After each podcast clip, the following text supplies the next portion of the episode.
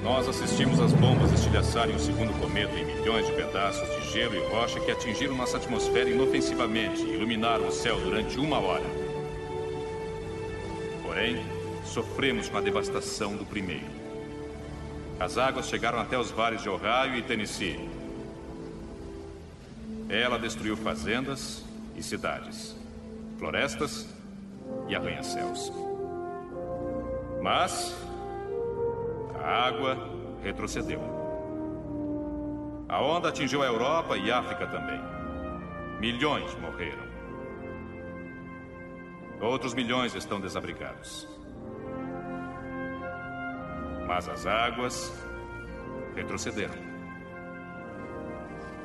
Cidades caíram, mas serão reconstruídas. Heróis morreram, mas serão lembrados. Nós os honraremos a cada tijolo colocado, nos campos semeados, a cada criança que consolamos e ensinamos a ter alegria por tudo que nos foi concedido. O nosso planeta. O nosso lar. Agora, vamos recomeçar.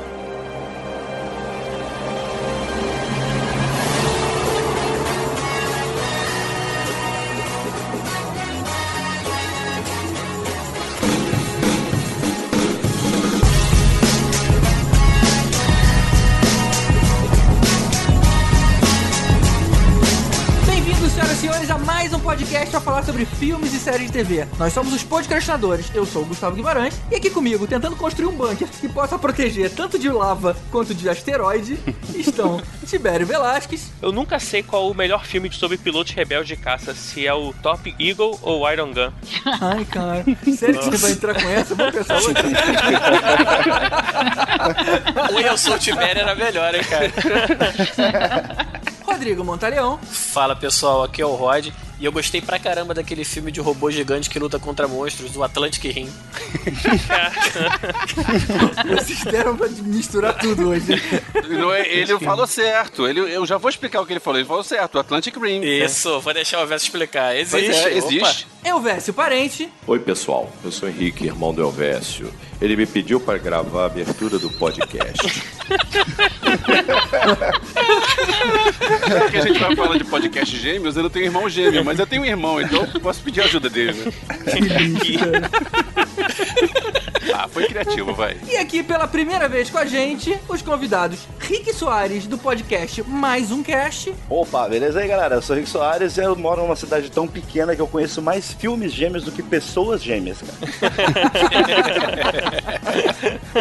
da jornalista e crítica de cinema, André Cursino, do blog Cinema Pra Sempre. Oi, gente, tudo bem? Vamos tentar ativar essa quantidade de gêmeos hoje, né? E sem se confundir também, Tipo né? assim, um vai se transformar em um balde de gelo e outro vai se transformar numa águia. Pois é, super gêmeos ativar. A gêmea é muito inútil aquele do gelo, né?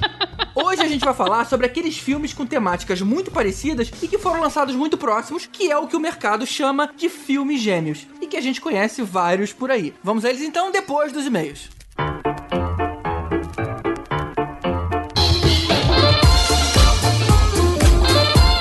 E aí, Tibério, o que você separou pra gente ler hoje? Fala, GG. Cara, nosso podcast Pixar, tivemos bastante comentário. A repercussão dele foi bem legal. A galera escreveu pra gente aí, todo mundo dando ideia, todo mundo tinha opinião sobre os filmes. E todo mundo pedindo logo a parte 2, né? É, né? Porque a gente deixou de falar aí de Incríveis, de Wall-E e outras De monstros, é, não, tem muita coisa, cara. Muita Com coisa. certeza vai ter a parte 2. especificamente sobre esse podcast, teve um e-mail aqui do Eduardo Starling que ele fala que foi pô, emocionante relembrar de Toy Story 3 e de Up. E ele fala que a Pixar adora espalhar easter eggs filmes. Então, teve um que foi o restaurador de bonecos de Toy Story 2, é o Jerry, do premiado curta Jerry's Game, que foi exibido antes da Vida de Inseto. É verdade, cara. Eu lembro desse trailer. é, até, até queria ver, vamos- de repente a gente até pode procurar pra ver se coloca aqui. Mas eu lembro do personagem e agora que você falou, eu fiz a correlação. Maneiro, maneiro. É, Ou seja, os caras usam copy-paste, né? É, e outra curiosidade que ele conta é que os filmes do Procurando Nemo existem de verdade. Todos eles, na verdade, são versões digitais de peixes reais. E aí os caras estudaram o comportamento e os- o temperamento dos peixes pra poder botar no filme. Então, tipo, tinha um personagem Gil que fica tentando fugir do aquário numa alusão ao peixe Zanclus cornutus, que ele escreve aqui, maluco. Vou acreditar, né? No qual ele é inspirado e que é uma espécie que dificilmente se adapta à vida em cativeiro. Ele tá falando daquele peixe é, que era o líder dos outros peixes no aquário, que tinha uma cicatriz. É, cara, como a gente falou no próprio podcast, a Pixar ela tem essa mania de botar esses easter eggzinhos aí nos filmes e assim, cada um vai assistir de uma forma diferente, fazendo uma referência que o outro não faz, né? Isso é bem maneiro, cara. A gente recebeu também um monte de comentário legal no Facebook e no post do Abacaxi Voador da Camila Gildo, do Jesse, do Gustavo, dizendo que eles se emocionaram e riram quando a gente lembrou aí do final do Toy Story e também das tragédias aí do Nemo, do Up. Muita gente não tinha se tocado que o velhinho lá, que o Chico Anísio tinha ido pra morrer. Ou seja, eles estão dizendo que a gente pegou os caras desprevenidos quando eles saíram pra passear com o cachorro e eles se viram chorando no meio da rua.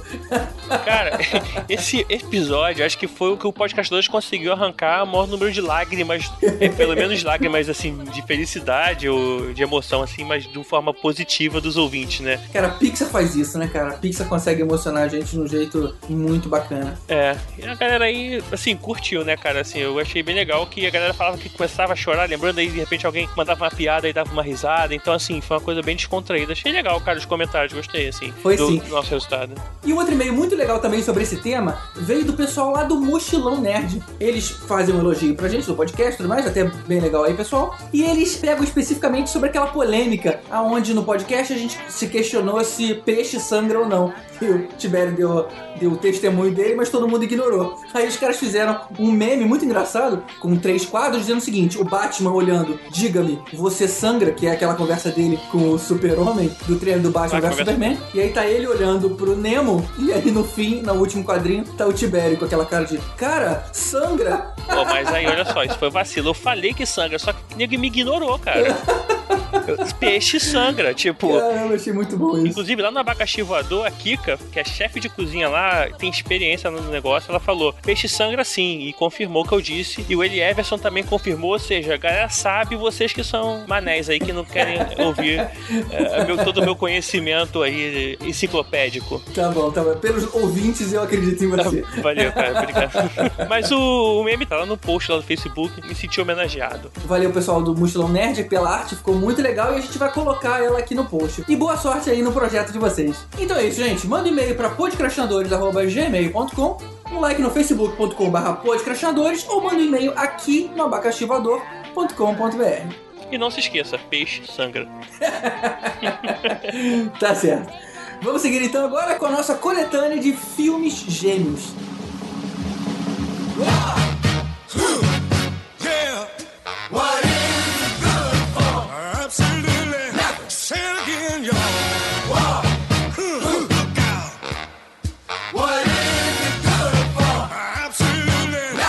Listen to me. No último podcast, a gente comentou rapidamente sobre esses filmes gêmeos. E na hora que o Dudu Salles começou a puxar alguns exemplos, a gente percebeu na hora que daria um bom tema pra gente debater aqui. E aí tem aquele cara que fala assim: ah, tá, entendi. Que nem o Battle Royale e os Jogos Vorazes, né? Não. Claro que é muito comum Hollywood usar uma ideia antiga e dar uma roupagem nova, mas o que a gente usou como critério aqui são temas bem parecidos, mas que foram lançados quase juntos. Do tipo que a gente até acha que foram filmados ao mesmo tempo. E aí eu queria começar o nosso debate colocando uma pergunta aqui na mesa. O que, que vocês acham que causa esse tipo de coisa? Espionagem? É coincidência? O que, que seria? Eu acho que não é exatamente espionagem, não, mas é. A ideia é um estúdio que pensa assim: ah, vai ter um burburinho daqui a um ano, sei lá, daqui a seis meses, daqui a um ano e meio, daqui a dois anos, que é o tempo que demora a produção, vai ter um burburinho no mês tal do ano tal sobre o filme. Então, se eu lançar um filme com um tema parecido, eu posso aproveitar o burburinho e lançar o filme junto. E aí são dois filmes com a mesma ideia lançados na mesma época. Isso acontece de monte na história de Hollywood. Temos vários exemplos Tipo, disso. dois filmes perceberam um, um filão e. Dois foram- estúdios diferentes perceberam o filão e aí eles vão fazer filmes diferentes, filmes independentes um do outro, pra, tipo, um ganhar marketing em cima do outro. Isso, na verdade, Cara, não eu- é contra, não? Você não acaba competindo um com o outro? Talvez, mas assim, é divulgação também, né? Você pensa que você vai estar ganhando divulgação de qualquer maneira. A não ser que você seja um cara que tem muita bala na agulha pra dizer o meu filme é o meu filme, eu não preciso de nada pra isso, poxa, qualquer divulgação é, é jogo. Pô, cara, eu falei no outro podcast, espionagem industrial. O cara vai lá e, porra, sabe que tá rolando um roteiro lá e o cara fala, cara, é uma boa a gente seguir isso aí. Ou então o cara vai lá e oferece um roteiro pra um estúdio e o estúdio nega, mas depois no final das contas ele gostou da ideia e. Olha, eu acho isso. Essa é a versão que eu acho muito plausível. De tipo assim, eu sou um roteirista, eu quero vender o meu roteiro pra você. Você é um estúdio, olha e fala, cara, não, não, não vai rolar. Eu vou pegar o meu roteiro e vou vender pra outro estúdio. Ah, de repente ele pode ter negado pra dar uma chorada no preço, alguma coisa do tipo. Eu peguei e vendi pra outro estúdio, o cara falou, puta, me arrependi. Acho que eu vou filmar uma coisa parecida. Mas, GG, não precisa disso. É, se você olhar os planos dos grandes lançamentos, dos grandes blockbusters, você já sabe o que vai ser lançado no que vem. Então você pode já começar um planejamento pra fazer um não, mas a filme. gente tá falando de filmes que, que já estão sendo produzidos. Agora, o filme, antes de você começar qualquer coisa, ainda é segredo de Estado, né? É, mas eles divulgam com alguma antecedência. De repente dá tempo.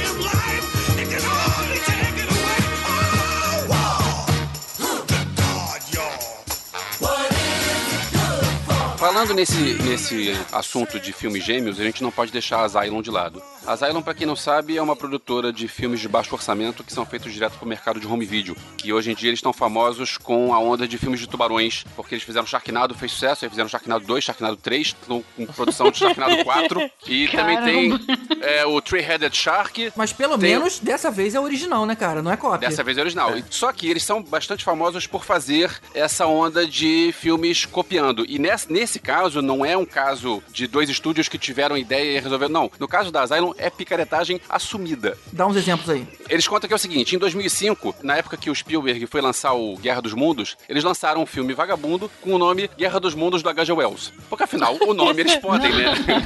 eles basearam no livro. E aí eles lançaram e a, a locadora Blockbuster encomendou 100 mil cópias do filme. Aí eles pensaram, cara, esse é o caminho. E eles começaram a fazer um monte de filmes. Eu me lembro que na época do Transmorphers, que eles fizeram Transmorphers em vez de Transformers, e quiseram processar, e eles disseram, não, por que, que vai processar? O nosso filme não tem nada a ver com o de vocês. A gente fez um roteiro original. Eles só pegam a ideia, pegam o pôster parecido e fazem um filme original é, baseado em cima disso. E às vezes fica até melhor, porque, por exemplo, Robocop ficou Android Cop, o que faz muito mais sentido porque ele é um Android, né? Nossa. Não é um Isso, robô. cara. Android Copy. É, agora os nomes são bons, porque, tipo, além de Transmorphers, Paranormal Entity ou Snakes on a Train, eles, é, na época que o, o- esse último terremoto, que é o San Andreas, eles fizeram San Andreas Quake. É, no Edge of Tomorrow, eles fizeram Age of Tomorrow. Aonde? Jack the Giant Slayer, eles fizeram Jack the Giant Killer. O que o Roger falou Atlantic Rim foi na época do Pacific Rim. Eles lançaram Apocalypse Earth e o Battle Los Angeles fizeram Battle of Los Angeles. Assim, é, é, essa é é, diferente. cara são é muita mestres, cara. cara de pau. Não, e Prometheus eles fizeram Alien Origem.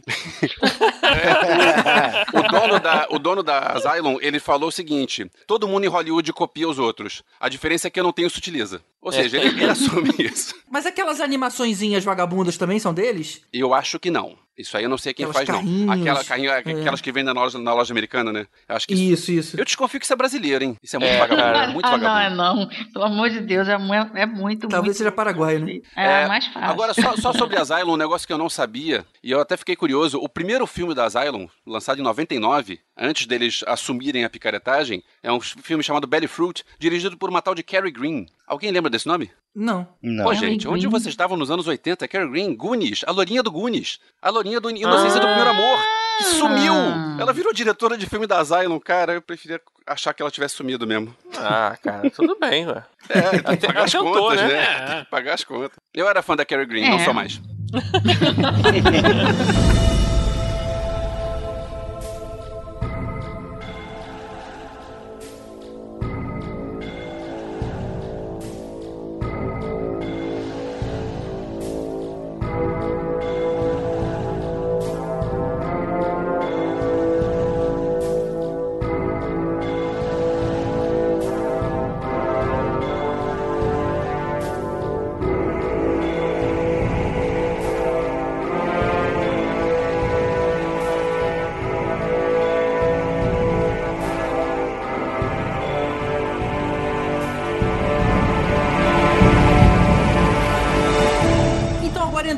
filmes. Só que antes da gente entrar, um aviso importante. Não tem como a gente falar desses filmes sem mencionar o, o final. Ou seja, vai ser um programa inteiro de spoilers. Então, se você não viu algum, fique esperto. Você vai saber quais são os filmes, a hora que a gente entrar no bloco, e aí você sabe aí se você adianta ou não. No post vão ter todos os filmes e o tempo de duração entre eles. Mas já fica sabendo que a gente não tem como evitar spoiler nesse programa especificamente.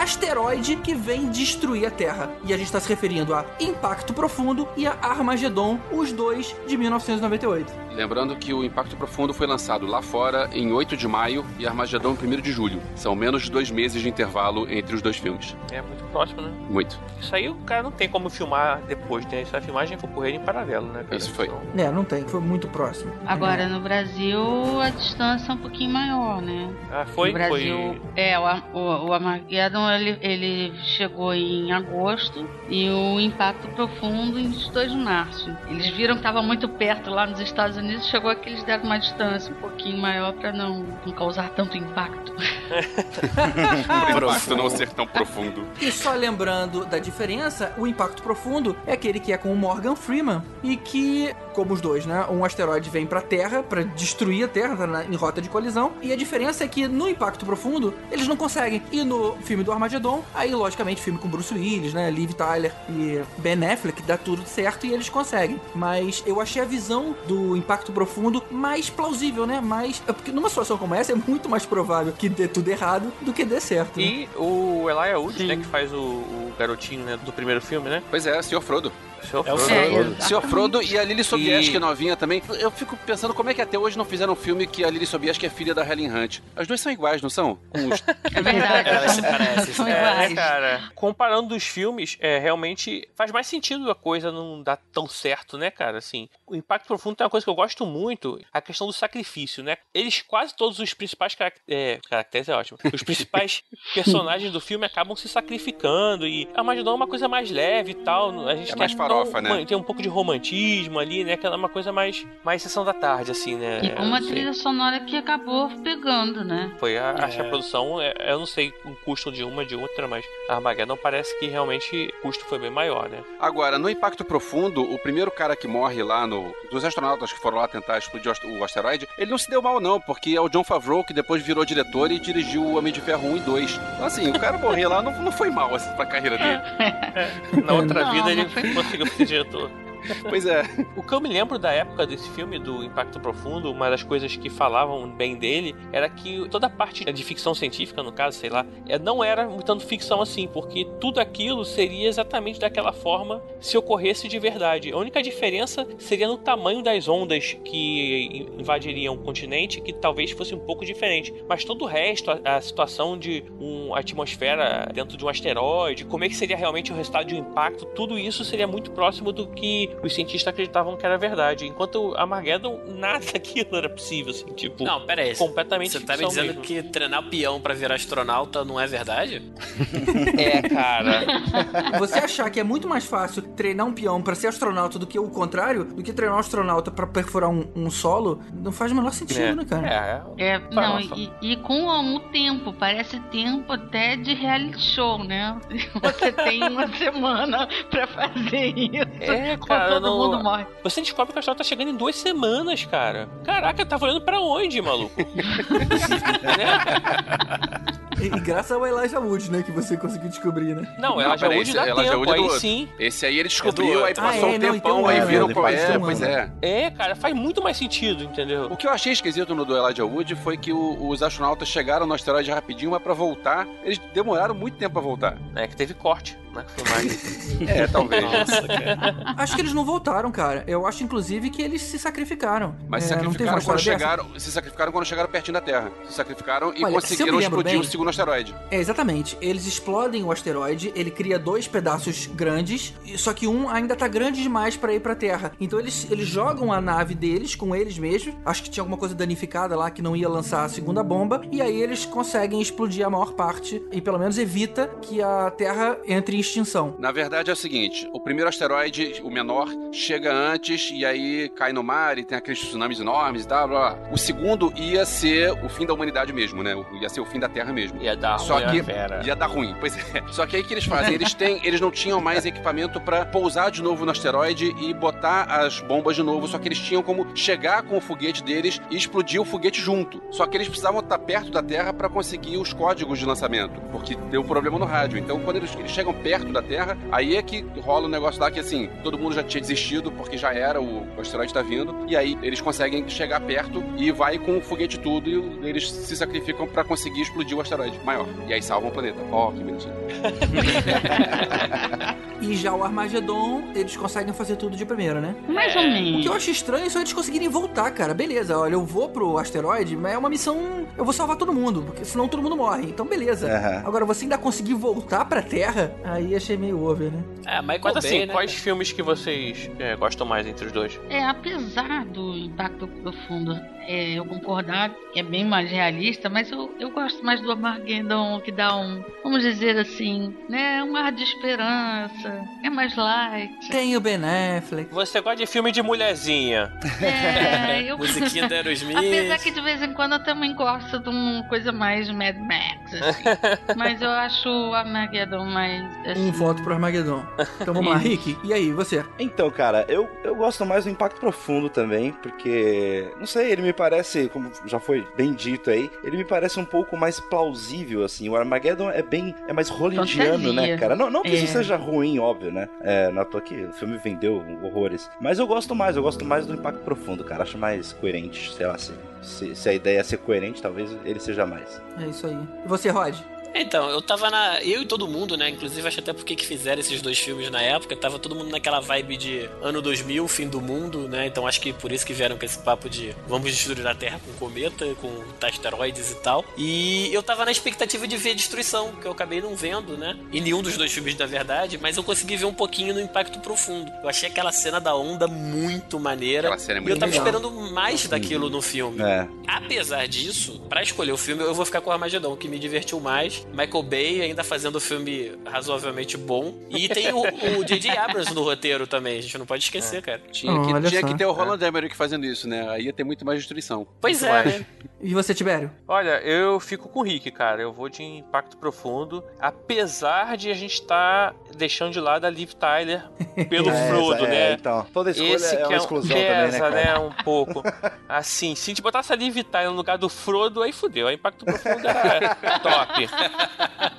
Mas vamos. O impacto profundo mesmo assim. Beleza. E aí, Elvis? Eu gosto da farofa, eu gosto do elenco do Armagedon, Liv Tyler, Billy Bob Thornton, Steve Buscemi, Michael Clark Duncan, Winnie Fishner, o elenco é maneiro. É, só que eu também prefiro o final deu ruim. Catastrófico. Pois é. É. Então o meu voto vai pro impacto profundo. Eu também fico com Impacto Profundo. Além de eu gostar de filme catástrofe, e o maldito Bruce Willis impediu a catástrofe, ele impediu a minha diversão. Mas ele é o duro de matar, gente. Como é que ele vai deixar? Não pode verdade. deixar. É, e fica aí, motherfucker do asteroide, pô. De qualquer forma, eu acho que você preferir Bruce Willis, Ben Affleck e Liv Tyler a Morgan Freeman, Robert Duval Ah. e Tia Leone, um puta sacrilégio. Então, é, eu fico com Impacto Profundo. É, não, você- não perguntou do elenco, você perguntou do filme. É, O elenco é outra conversa. Morgan Freeman vai ganhar qualquer coisa, porque Morgan Freeman é Deus. Quantas vezes já foi Deus? Pô, ele podia ter parado no asteroide, cara. É um vacilão, hein, cara.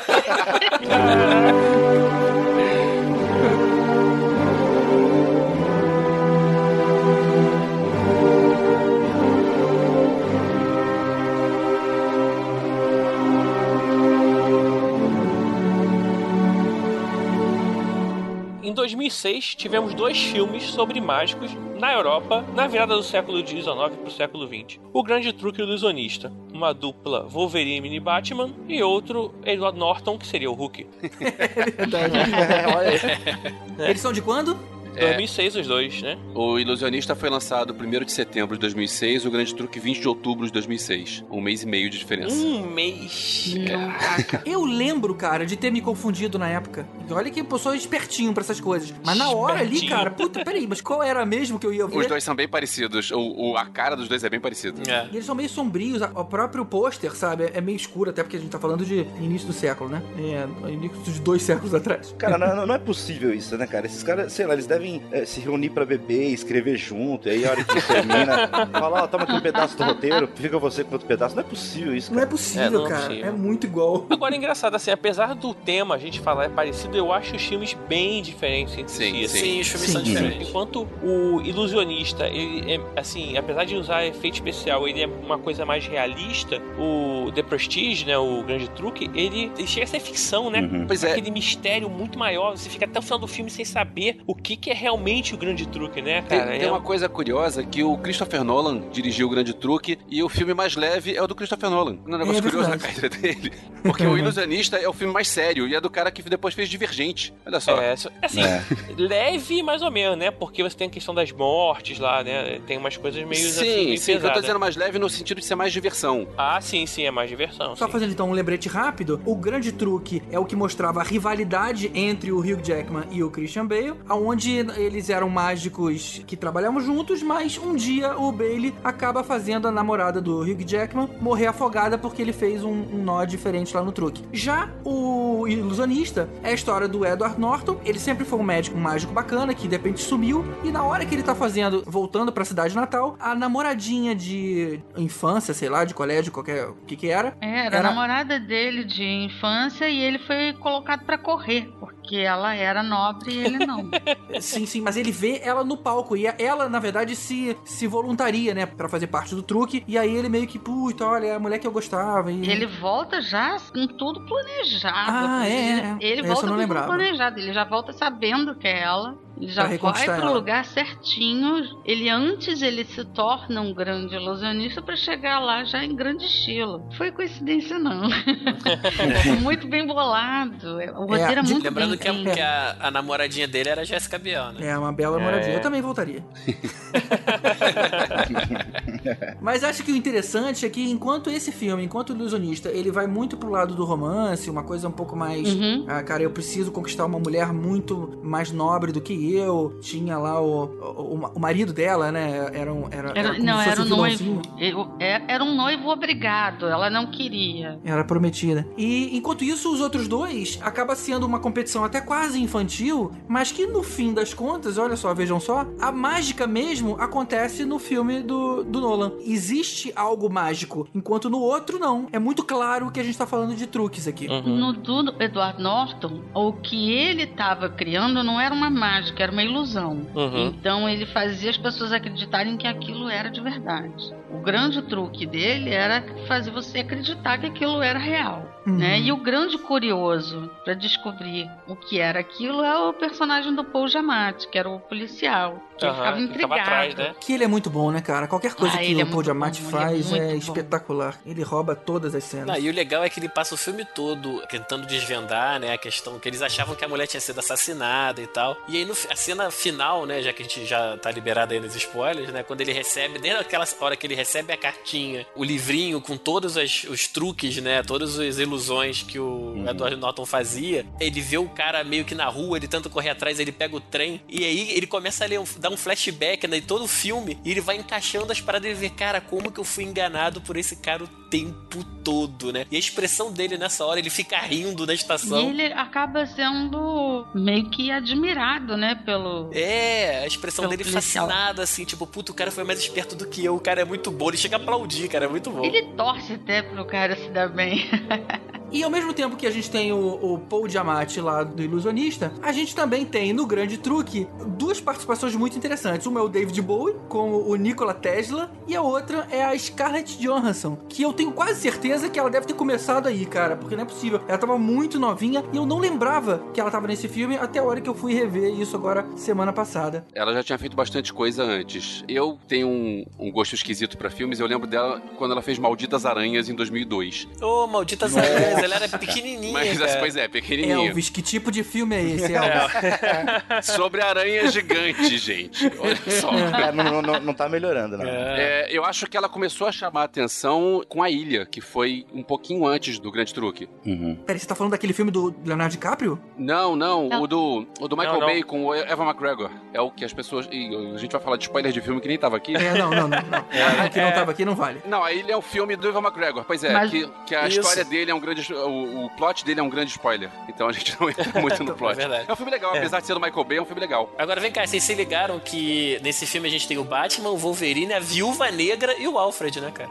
É verdade, é verdade. Olha só, cara. É. Mas a Scarlett Johansson começou a carreira dela com Um Anjo da Guarda. É um filme de 1994. Então, Cara, Mas ela não tinha chamado atenção muito naquela época. Acho que ela começou a chamar atenção já nos anos 2000. Porque ela fez Encontros e Desencontros, fez Moça com Brinco de Pérola. Tudo isso no início dos anos 2000. E eu acho que... Sim. Eu chutaria que o início da carreira dela, pra chamar realmente atenção, foi com a Ilha. Isso ela já em 2005. O, ela fez ainda criança, ela fez Esqueceram de Mim 3, Encantador de Cavalos. Ah, foi Encantador de Cavalos, porque esse filme concorreu ao Oscar e era com Robert Redford. né? Encantador de É, Cavalos. Cavalos de Cavalo é como o mesmo. resto. É isso mesmo. Ela fez As Aranhas Malditas em 2002. 2003 Esse ela fez o Moça com Brinco de Pérola, Encontros e Desencontros. Isso. Eu só sei que um filme que eu reparei muito nela foi o Under the Skin. Ah, esse eu não vi. Mas é que você não entendeu a piada. Mas é- É. os meninos entenderam a piada. Eu entendi, mas bem. Voltando à, comparação entre os filmes, os dois concorreram ao Oscar de melhor é, diretor de fotografia e nenhum dos dois ganhou, porque por acaso concorreram com o Labirinto do, do Fauno, né?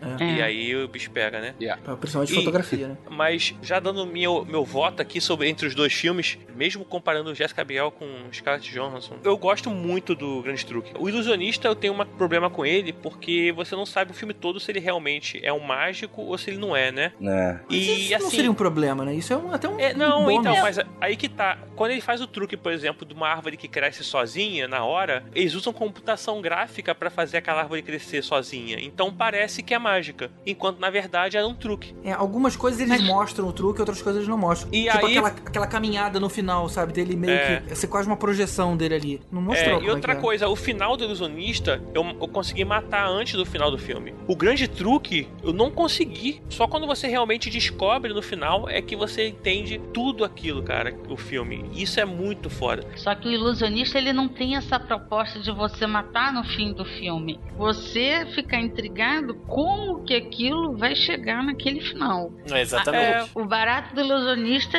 tá justamente em prender a sua curiosidade pra saber como é que vai chegar lá. Que é justamente o que o Paul Giamatti passa no filme, né? O Uhum. policial. A gente acaba ficando na pele do policial. É, o grande truque me pegou bem mais, assim. Eu vejo o grande truque várias vezes, mas o ilusionista eu não vejo de novo, assim. Não sei, eu não. É engraçado, não- eu fiz exatamente o contrário. Eu, o ilusionista, acho que eu já vi um milhão de vezes e, eu, E. Uhum. e o grande truque eu vi duas vezes só. Maneiro, então tá empatado. É, Rod, É, então, eu gostei pra caramba do ilusionista, pra essa questão que a gente tava comentando, né? De como ele faz pra chegar no negócio, como ele dá uma volta no policial, né? Mas o final do grande truque realmente, assim, é, não tem como não ficar surpreso. É, Christopher Nolan, né? Se especializa nesse negócio de final what the fuck, né? É. E, cara, pra mim, no- o, o final acabou levando o filme, assim. Eu acho que o ilusionista, ele tem uma história melhor, mais amarradinha, mas em termos de o final, o what the fuck, realmente aquela coisa do impacto. E é o que ficou na minha cabeça. Eu lembro muito mais do grande truque do que do ilusionista, então eu acho que ele serviu mais pra diversão e pra ficar gravado. Então, pra mim, foi o melhor filme. beleza. E você, Rick? Então, cara, é, o ilusionista, apesar de ele ter os, os- os pontinhos negativos dele aí, que, que eu também acho que, que tenha alguns, mas eu acho a história dele um pouco mais. É, mais não sei, me prendeu um pouco mais. O Grande Truque é um excelente filme, cara, não tenha dúvida. Mas eu gosto muito do ilusionista, cara. Primeiro porque tem o Edward Norton, eu acho esse cara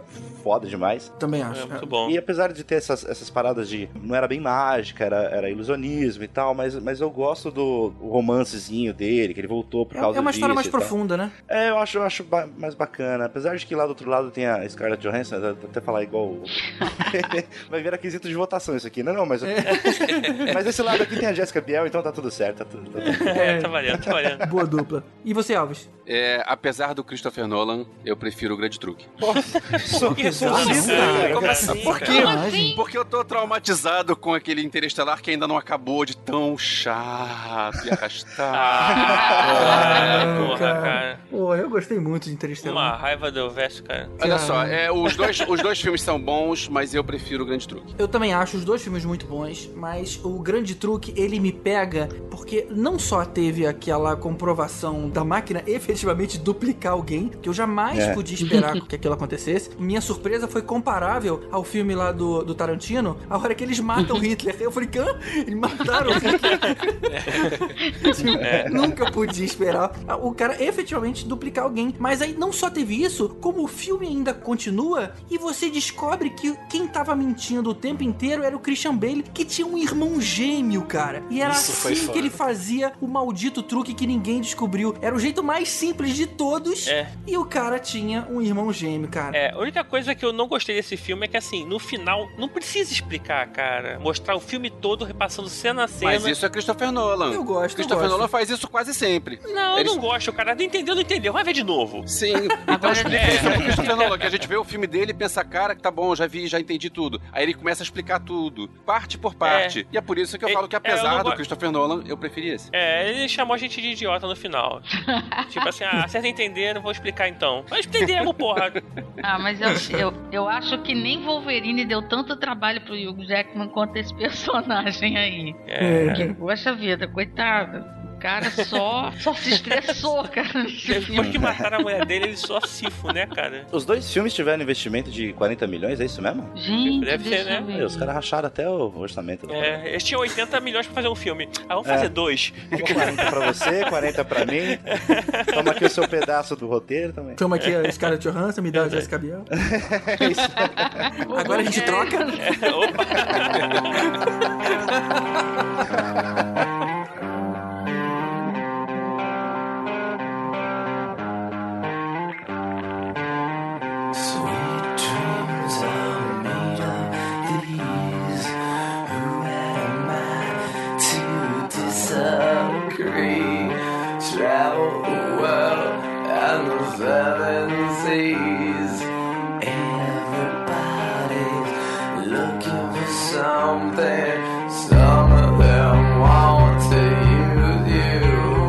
Essas coincidências aí, cara, elas estão em todas as categorias de filmes aí, né? Tem também na- nos filmes sobre tecnologia futurista, onde um corpo controla outro à distância. Tem o Surrogates, Gamer e Avatar de 2009. Hã? Todos eles são de 2009, é isso mesmo? Todos eles de 2009. O Surrogates e o Caraca. Gamer são do mesmo mês, são os dois de setembro de 2009. Gamer de Olha 4 de isso. setembro, Surrogates de 24 de setembro. Avatar vem um pouquinho depois, 16 de dezembro. Os três de 2009. Caraca, mas eu acho que Avatar fez tanto estardalhaço no mundo cinematográfico que apagou os Apagou outros os É porque né? os outros dois têm mais cara de mercado de home video, né? São filmes É legais, verdade. mas tem mais cara de home video. Uhum. E o Avatar é. No Avatar tem o fator que revolucionou os efeitos também. E a James Cameron a- a- ficou parado, acho que 12 anos depois do Titanic, pra voltar com tudo com Avatar. Então, assim, é, é o filme pra ser o evento do ano. Gostando do resultado que ficou o filme, você tem que reconhecer que era o evento. É verdade. O que faz a gente concluir que o cara não se inspirou em nenhum dos outros dois. O que a gente não pode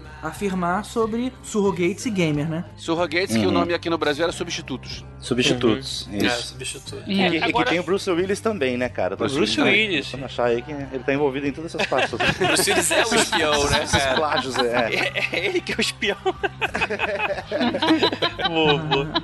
Agora, eu acho que realmente Surrogates e Gamer talvez tenham mais a ver do que Avatar, apesar de ser uma tecnologia futurista onde você controla um corpo à distância, é bem fora daí desse, desse dos outros, né? Eu A gente- concordo. a gente- na verdade, a gente quis mostrar que no mesmo ano eles pegaram uma coisa muito singular e tiveram Uhum. três filmes falando sobre isso. Mas sem dúvida, a, a história deles é bem diferente. É que o James Cameron não sabe brincar, né, cara? Ele não tinha que descer pro play, né? É isso. Bom, de qualquer forma, então só fazendo o resumo rápido, na verdade, todos esses iam meio que na onda do Second Life, né? Você lembra? Essa era uma época Uhum. que falava-se Uhum. muito do Second Life, você Isso. tinha o The Sims rolando muito, você Uhum. tinha o World of Warcraft, que você também criava mundos e criava personagens no mundo medieval. Então, ou seja, eles acabam pegando a galera que curte esse tipo de coisa e fizeram os filmes, digamos assim, nesse mundo. O Gamer, ele mostrava um jogo de tiro de FPS, que na verdade era ele lá com a arma, atirando as coisas, enquanto uma outra parte do jogo ficava no lado meio The Sims, mas da perversão sexual, que era seria a esposa do cara. O Surrogate mostra uma sociedade que as pessoas, sei lá, desistiram de tentar ser melhor, então elas criavam réplicas do próprio eu, né? E eles é que iam pra rua, sei lá, trabalhar e fazer o que que fosse, né? A consciência ia em outro corpo. E em casa o cara ficava lá, sei lá, barrigudo, é, sem tomar banho e whatever. E Avatar é aquilo que a gente conhece, né? Aquela É mudança visu, lá de. é visu o tempo É, tem tempo que eu não vejo, mas era uma questão de, tipo assim, a- os humanos é que tentam dominar o mundo, né? Os humanos seriam os alienígenas, tentam é, É. explorar o- o- os É, eles- recursos naturais da, Eles do chegam É, no planeta, é né? por- E tem que é, tentar é, é, entrar naquela cultura, e aí eles. O corpo não é um corpo humano, né? É um corpo daquela raça lá, que é os Naves. É, né? daquela E- raça, Na, isso. na verdade, a história é a história do Pocahontas, né? Isso, é a exatamente. história do Pocahontas. exatamente. É muito Ele não parecido também, né, do Ele copiou do Pocahontas.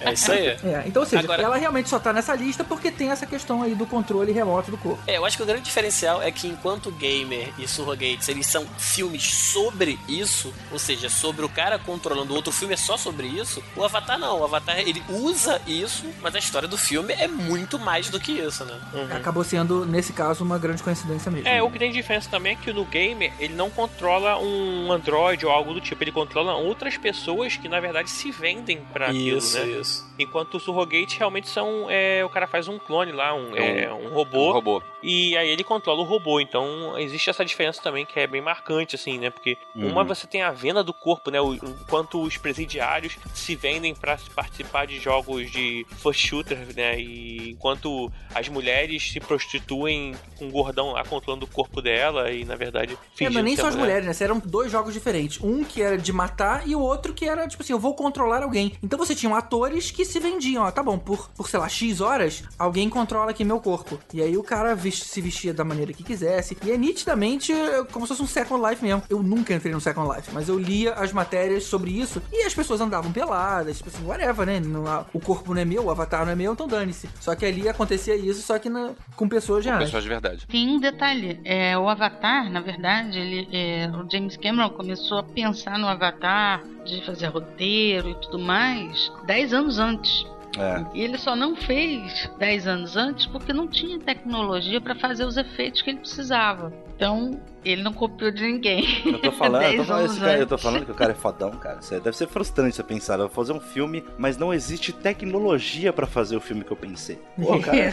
não é qualquer um, não, né, cara? Não é qualquer um. E aí foi desenvolvida essa tecnologia que, na verdade, hoje é usada em vários filmes, inclusive o Planeta dos Macacos. É, parece que ele criou o estúdio pra produzir a, a parada 3D que o filme precisava, uma parada assim, né? Ele fez o que o George Lucas fez, né? na- É isso, é. Isso. É, exatamente. Agora, engraçado, o o Elvis no início citou que esses outros filmes são mais home video, e eu lembro de ver o Gamer e a quantidade de atores que estão em série de televisão, que não são de cinema, nesse filme era absurdo, né? Inclusive o vilão principal era o Dexter, né? É o Dexter. E não, e tem o Terry Crews, cara. É, tem o Terry Crews, Tem tem, a, a- E o Logan Lerman, pequeno ainda, o, o Percy Jackson. Isso. É, assim, se tu pegar a galera, toda a galera de, de série de televisão, né, cara? Tirando Assim, o principal, né? Gerard Butler. É, tirando o Gerard O Gerard Butler, o, Keira O- Cedric. o Peter Petrelli e etc, né? Agora, esse, esse plot do mundo assistir e torcer por um lutador condenado ganhar uma competição e acabar sendo é, libertado no final, não lembra nenhum filme aí dos anos 80, não? É, o. Schwarzenegger. É. É, o que rola é que, na verdade, ele, ele é cheat, né? Porque o garoto que devia estar controlando ele, libera ele e ele luta sozinho, né? E aí acaba que ele não poderia fazer dessa forma, né? Não, eu acho que não é bem isso. Existia um mod no jogo, no filme, né? Porque existem mods no jogo, no- na vida real. Isso é muito comum, você modificar o teu jogo. Mas ele pega um mod pra conseguir falar com o cara. Eu acho que ele ainda tá controlando, mas ele fala com ele. Não, não faria sentido, né? É. Ele só falar. Não, e- não, ele libera, na verdade, o controle pro. É verdade, Gerard eu acho que é e mesmo. acaba que aí descobre, né? E aí dá ruim pro garoto. Porque, É, na verdade, razão, ele era badalado, era tipo. Ele, o garotinho que controlava ele era tipo estrela, né? Era o campeão de. Gêniozinho. É, o campeão do Halo, né? Do. É. Agora não lembro o nome do negócio. Eu achei maneira a explicação do porquê que o Terry Crews era um vilão motherfucker. Porque ninguém controlava ele. Ele era, era puramente controlado pela máquina. Então, dessa forma, não tinha o lag entre o jogador e o Uhum. personagem. E aí ele conseguia se mover mais rápido. E às vezes, uma hora de uma briga ou de, uma- ou de um tiro, ele não tinha esses pequenos milissegundos de atraso entre um jogo e outro. E de novo, fazendo muita referência à vida real. Quem costuma jogar online sabe que o lag é o que te faz tomar um tiro na cabeça se você estiver no Counter-Strike, por exemplo. É, É. o suficiente pra você não perceber que um cara apareceu na sua frente. É, de fato, gamers vão entender um pouco melhor o filme, né, cara? É. Gamers vão entender gamers. Exato. E Avatar, eles vão entender Avatar. Tadá. E substitutos vão entender sub... né? Horrível, né? Foi- Muito ruim. Mas assim, voltando, né, às comparações, eu acho que Avatar não pode entrar no, numa comparação aí, né? Acho que a gente pode aí comparar substituto com gamer. E eu gosto do gamer, por ser mais divertido. Substituto achei um pouco mais sério, mas assim, tecnicamente melhor, mas Gamer é um filme que eu curti mais. Acho que tinha uma galera mais conhecida durante o filme e tudo mais. Eu, eu gostei do gamer, gostei do visual, gostei do- da ideia, gostei da Amber Valeta, mas eu prefiro substitutos e aquele conceito dos robôs que se parecem as pessoas mais novas, Uhum. eu achei bem legal isso. Muito legal, Tecnicamente falando, achei bem legal. No caso de escolher um dos dois, eu prefiro, eu fico com o substitutos. E você, Rick? Então, eu, eu fico com o gamer aí, cara. Apesar de ele não ser o melhor entre os, entre os três aí, mas eu gostei, gostei bastante do filme. Tem essa- essas nuances que a gente comentou aqui, que se você joga videogame, então você vai assistir o filme e vai Uhum. perceber que, pô, que legal, o cara, o cara sabe o que ele tá falando, sabe? Não é. Não foi escrito assim por um cara que, ah, eu quero fazer um filme sobre, sei lá, videogames e tal. O, o Avatar eu acho muito bom, cara. O resultado do filme é muito bom, mas a, a- não sei, a história é alguma coisa que a gente já viu algumas vezes por aí. E o James Cameron também não sabe fazer filme pequeno, é grande pra caralho esse filme também. mas. Cansativo. É, então, mas, mas eu acho bom, eu acho o Avatar muito bom, cara. Assim, se a gente. Não é exatamente essa a questão, mas se a gente fosse especular aí sobre qual filme foi copiado de qual e tal, é muito provável que os outros dois tivessem sido copiados do Avatar, porque é, É, foram, foram provável. 10 anos, né, cara, do, Isso. do começo da ideia até a conclusão do filme. É que nem falar que alguém copiou Boyhood. Pô, os caras levaram 12 anos. Em algum momento alguém, alguém ia ficar sabendo de alguma coisa, né, cara? Mas eu concordo com o Tibério que Avatar, no caso, é meio ao concurso nessa votação. E pelo Uhum. que eu entendi, então você preferiu o Gamer é, Sim. do que Surrogate, né? E você, Uhum. Andréia? É, eu preferi o gamer também. Apesar de eu achar que o Surrogates ele, ele é tecnicamente melhor, mas eu acho o gamer assim mais divertido. Uhum. Porque o Avatar não entra, né? Não, dá pra É, entrar. Avatar é Eu, eu É. fiquei É, triste até quando ele perdeu o Oscar. Eu achei que ele tinha que ter ganho o melhor filme ever, né? Daquele ano. Você nunca nem viu um nave interpretar tão bem, né, cara? Pois é, mas o, o- o Avatar ele ganhou um Oscar, que na verdade ele perdeu alguns Oscars pro Guerra ao Terror, mas ele ganhou um que eu não acreditei, que foi o de fotografia. Que é muito mais fácil fazer uma fotografia colorida do jeito que ele fez, né? Do que o concorrente dele estava fazendo uma coisa dificílima, que era o Harry Potter e o Enigma do, do Príncipe Uhum. que fez uma fotografia sombria, sem cair no óbvio do preto e branco, do cinza, do grafite. Ele fez uma, uma fotografia em verde. Né? Ele É. trabalhou com vários tons de verde. E o sombrio ficava sombrio, o que tinha que ter cor tinha cor, mais opaca. Uhum. Fez uma coisa tão, É. tão bem rica e tão criativa, porque todo mundo cai na obviedade, né? No sombrio, todo mundo já cai logo pro grafite, pro preto. E aí vem o Avatar que faz um negócio colorido, que todo mundo faz um colorido. Mas, Ele mas é. sabe onde é que eu achei a genialidade da fotografia no Avatar? É que ele mostrou mundos muito diferentes, sabe? Não era um espacinho, não era o pântano do Harry Potter. Era cada hora você entrava num lugar mais bonito que o outro. Aquela parte das selvas, a parte da cachoeira, a parte do, sei lá, do, do- ali do E acampamento. tudo era muito colorido.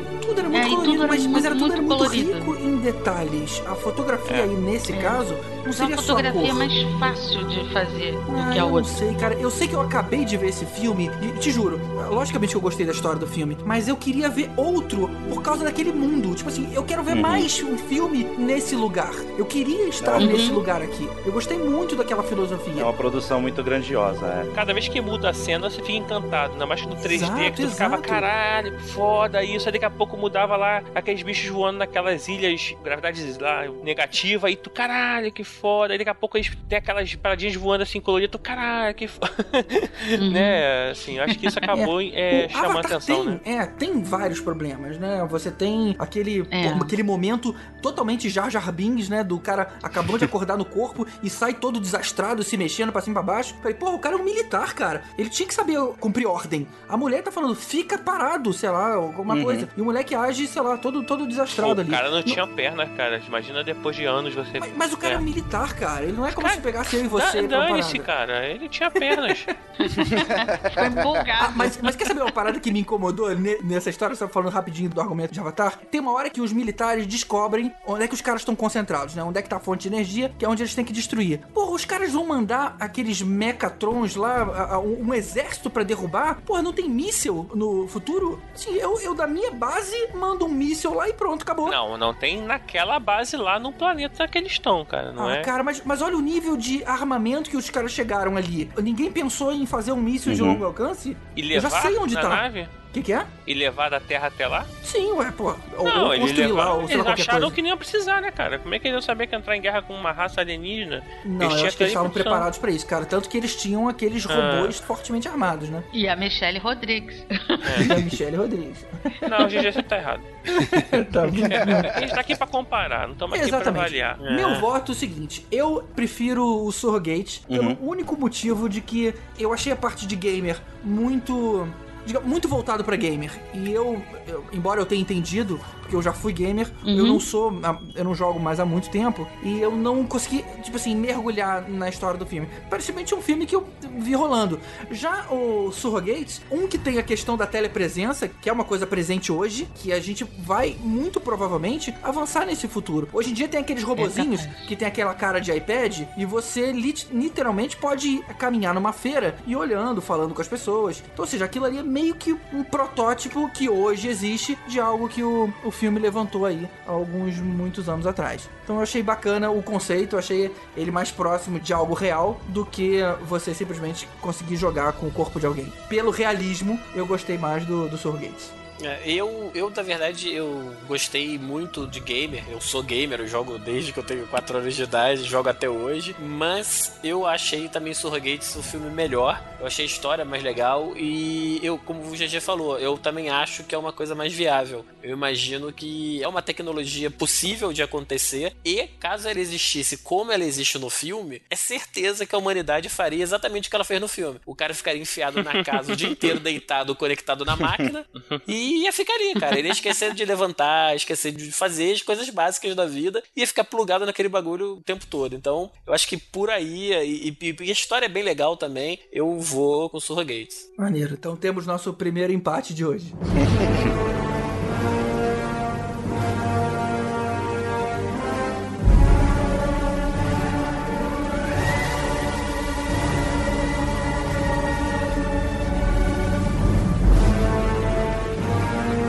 a gente tem dois filmes aí de catástrofes, dois vulcões adormecidos que resolveram acordar e botar todo mundo pra correr. Então, tem o Inferno de Dante com o Pierce Brosnan. Você tem aí o 007 contra o Vulcano do Tommy Lee Jones, que é o Homem de Preto, E esses filmes são de quando? 97. O Inferno de Dante foi lançado em 7 de fevereiro de 97. O Vulcano foi lançado em 25 de abril de 97. Dois meses depois. Você tem dois atores fortes, o mesmo fenômeno da natureza, e na verdade você tem dois filmes diferentes. Enquanto o Inferno de Dante trabalha uma coisa mais de, de uma cidade pequena, do entorno disso, dos prejuízos que causam, né? Tem uma história mais fechada com a população daquele local. O Vulcano já fala mais da coisa da cidade grande, é uma coisa mais abrangente, né? É. Vai matar mais gente, vai destruir mais coisas. Mas o Vulcano não é o Spock? Ah, não, Elvis. Mas o. Verdade. Assim, o Vulcano, ele é mais filme catástrofe, né? Do que o Inferno de Ele Dante. é mais né? catástrofe. O Inferno de Dante é um vulcão de erupção, uma cidade pequena realmente lá. e É, no- você tem um impacto menor. Mas um acontece no meio de Los Angeles, né? É, agora o Inferno de Dante tem mais história do que o Vulcano, né? Uma lembrança que eu tenho muito forte da, da diferença dos dois é que enquanto o Inferno de Dante ele tenta se aprofundar muito mais nos personagens, você tem o Pierce Brosnan que acabou de chegar na, na cidade pequena, o cara é um entendido lá, é um geólogo, a prefeita da cidade que é a Linda Hamilton começa, sei a lá, prefeita. é, te- tem um, um flertezinho ali entre os dois. A mulher cria sozinho os filhos. O cara meio que, na hora que começa a, a catástrofe, ele meio que abraça a família como se fosse dele. Eu achei esquisitíssimo ter momento romântico no meio de uma fuga de lava, mas tudo bem. mas, ou seja, eles tentam É fo- Hollywood, é focar mais aí na questão dos personagens. Já Vulcano, o Tommy Lee Jones é um. Eu acho que ele é um policial. Não, não é um policial. Ele é uma. É porque o Tommy Lee Jones é policial em tudo quanto é filme. É verdade. Mas ele, ele também é um cara que entende do assunto, é um especialista de alguma forma. E aí, quando ele percebe que o perigo é iminente, ele começa a fazer um plano pra que a- afaste a lava da maior parte da cidade. Então, ele acaba criando até coisas muito plausíveis, sabe? Olha, a gente cava aqui, a gente Sim. faz uma barricada aqui. Então, o filme acaba se tratando em como é que eu desvio uma lava incandescente em proporções enormes, chegando pra destruir tudo. É, e o único lugar que tinha pra esfriar esse negócio seria o mar. Eu tinha que jogar pra, pra água, pra água esfriando essa, essa Pois é, lava. foi bem inteligente aí do cara. Agora vem cá, os dois filmes foram de 97. Aconteceu alguma coisa ali entre 90 e alguma coisa de uma erupção que tenha assim abalado o mundo, que ficou em evidência Tem essa questão inspirado, do vulcão? né? É, porque É, me assim, lembro.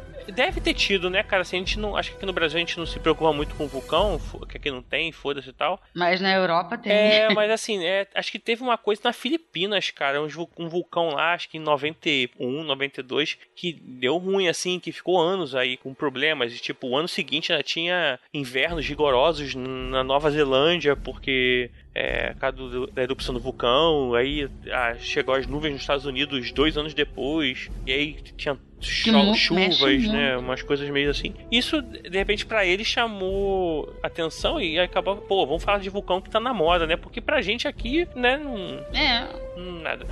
a gente tem um vulcão aqui que tá adormecido e a gente espera que para todo Que sempre. permaneça, né? É. Continua. Permaneça adormecido. É, recentemente a gente teve um negócio lá no Chile, né? Que até a gente até ficou sabendo, porque era mais próximo. Mas é, É, a gente- deve ter rolado, né, cara? A gente acha que tem que algum geólogo aí pra ajudar a Ou gente, então né? É uma- vendeu-se muito livro sobre o Vesúvio, né? Quando, É verdade. Há muito tempo atrás. quando teve aquele vulcão na Islândia, aquele que o, o nome é alguém que esbarrou no teclado, a mão ah, é, né, aberta. cara? Não teve É filme depois disso, né? Não dá pra falar o nome daquilo, né? Aquele nome que. Cracó, São- cracó. é um gato passeando em cima do teclado. Aí que quando acende, né? Aí foi, maluco, é. Pois é. é, já era. Ali renomeou a parada e falou: ah, agora já era, não lembro como é que tá. É.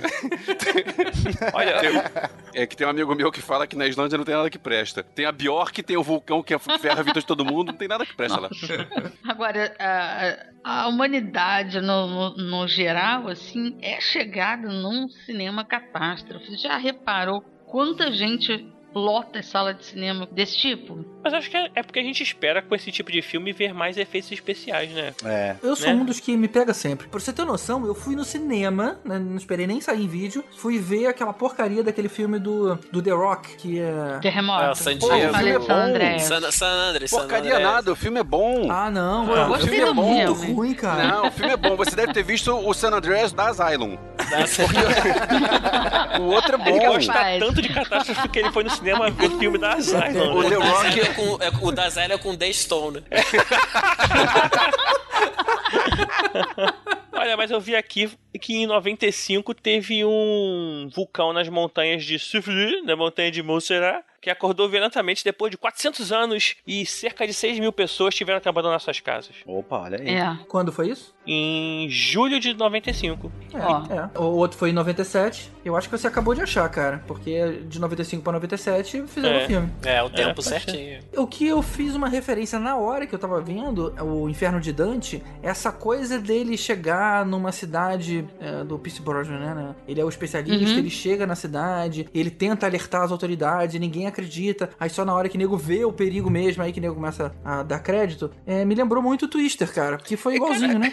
Eu ia falar É, isso é agora. Isso. Será que o isso. Twister também não foi junto? Se você for reparar, tem outros filmes que também têm essa mesma linha. Só muda É. a catástrofe. E eu ia usar, inclusive, o É. o Twister também pra concordar com o que o Tiberi falou sobre a gente esperar é, efeitos visuais com filmes de catástrofe, né, cara? Que é outra parada que a gente também não se preocupa muito, ou não se preocupava tanto é, quando o filme foi lançado. E foi aquilo, né, cara? O filme era muito bom na época, eu não, não reassisti pra saber se ele ainda é bom, mas foi isso aí também. A gente foi pra ver é, os efeitos visuais da parada, que eles venderam muito bem isso na época. O Twister é de 96, é o- é um É. ano antes. Olha, mas talvez seja isso, hein? O cara falou, pô, Twister deu certo, hein? Será que a gente É, tem que então. fazer outra coisa? É, Tornado não, Tornado a gente acabou de fazer, vamos fazer diferente. Ah, vamos fazer Vulcão. Só que aí, ao mesmo tempo que a Universal e a Warner lá, sei lá, pensaram nisso, deu conflito, mas É, pode ser, pode ser. Mas ano passado eles fizeram um filme de. Ou igual, Tornado. igual o Twister, né? Uhum. É uma tentativa. Uma Mas foi tenta- legal porque tinha uma vaca voando. no meio do tornado tinha uma vaca voando. Então eu achei que, assim, respeitou o original. Porra, mas tem um filme do Mr. Bean que tem uma vaca voando, então. Isso é verdade. Ah, não, não desmerece a parada, pô. Que corrida muito louca lá com o Pigover. Puta, puta elenco esse filme, né? cara? Muito bom. Mas e aí, cara, o que que vocês acharam? Que entre Vulcano e Inferno de Dante, é quem se queima? Ó, Tá melhorando, hein? Tá melhorando, tá melhorando. É. tá melhorando. hein? Olha, eu particularmente eu gosto mais do Inferno de Dante. Eu acho que tem mais história. Uhum. Acho que me prende mais do que o Vulcano. Entre a Anne Hash e a Linda Hamilton, eu prefiro a Scarlett Johansson e a Jessica Biel. É, Agora, é, eu prefiro o Tommy Lee Jones do que o Pierce Brosnan. Então vamos de Vulcano.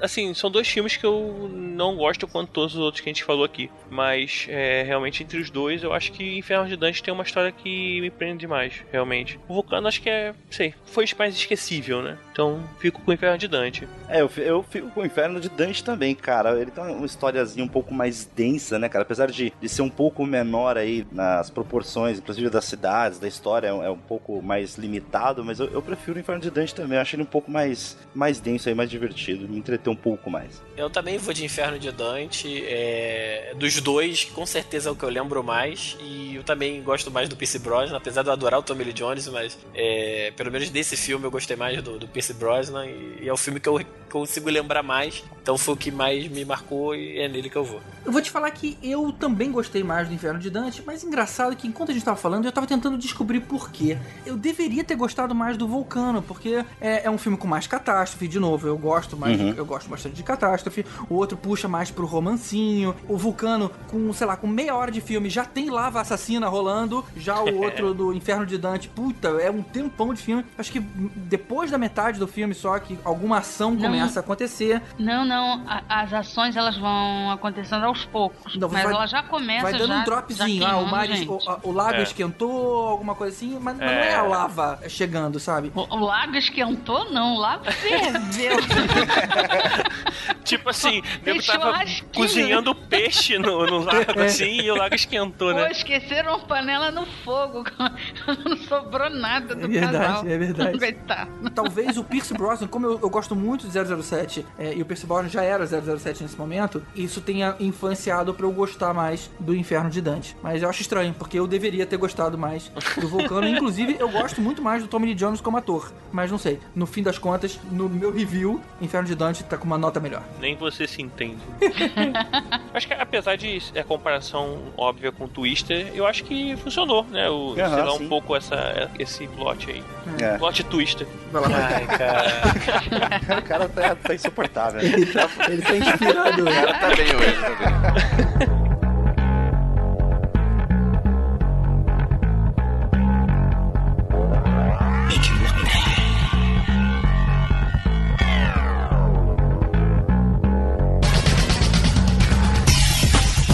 99 a gente teve três filmes que vieram com uma temática muito parecida, que todos eles tratam de uma tecnologia que cria um mundo virtual que é imperceptível para quem está dentro dele é, e que confunde o que, que é real e o que, que não é, o que, que é virtual e o que, que não é, que é o Matrix, né, o Matrix o 13º Andar e o Existence. Esses daí foram lançados também em três meses seguidos. Matrix é de 31 de março, Existência de 23 de abril e o 13º Andar de 28 de maio. Tudo de 99. Tudo pertinho. É, e Né? essa data de 99 não é à toa, né? Esse pessoal que viveu isso lembra que a gente estava na época do bug do milênio, né? No ano É. 2000. E tava essa coisa de, ah, a tecnologia vai acabar com, com, com o mundo e tal. E aí o pessoal pegou carona um pouco nisso pra Vai criar cair essa avião, questão. vai, É, vai, vai roubar o dinheiro da contas. conta de todo mundo, pá. Só que E aí aí o pessoal eles, pegou. aí eles esqueceram que o milênio trocava de 2000 pra 2001 em vez de 99 pra 2000 não aconteceu nada. Cara, mas eu acho mó sacanagem comparar esses filmes com Matrix. Ah, cara, é a mesma premissa, você não É, a achou, não? temática é a mesma, né? É. É, cara, mas. É, Matrix é bem melhor. É, assim, é por isso que o Matrix tem que, tem que comparar com Cidade das Sombras. Pra quem não viu Cidade das Sombras, é um filme que foi lançado um ano antes e que o visual, a ideia e quase tudo do Cidade das Sombras é muito igual ao Matrix. Mas como a gente tá falando de filmes que foram lançados da mesma época, então Cidade das Sombras fica de fora. Numa outra ocasião a gente compara os dois. Agora, falando sobre o 13º Andar e o... Eu não sei se o Existência deveria estar aí no meio desses, porque o Existência ele tem um negócio de ser um videogame. As pessoas estão é, vivendo um videogame, as pessoas não estão tendo uma vida paralela. É mais como o Gamer e o Surrogates.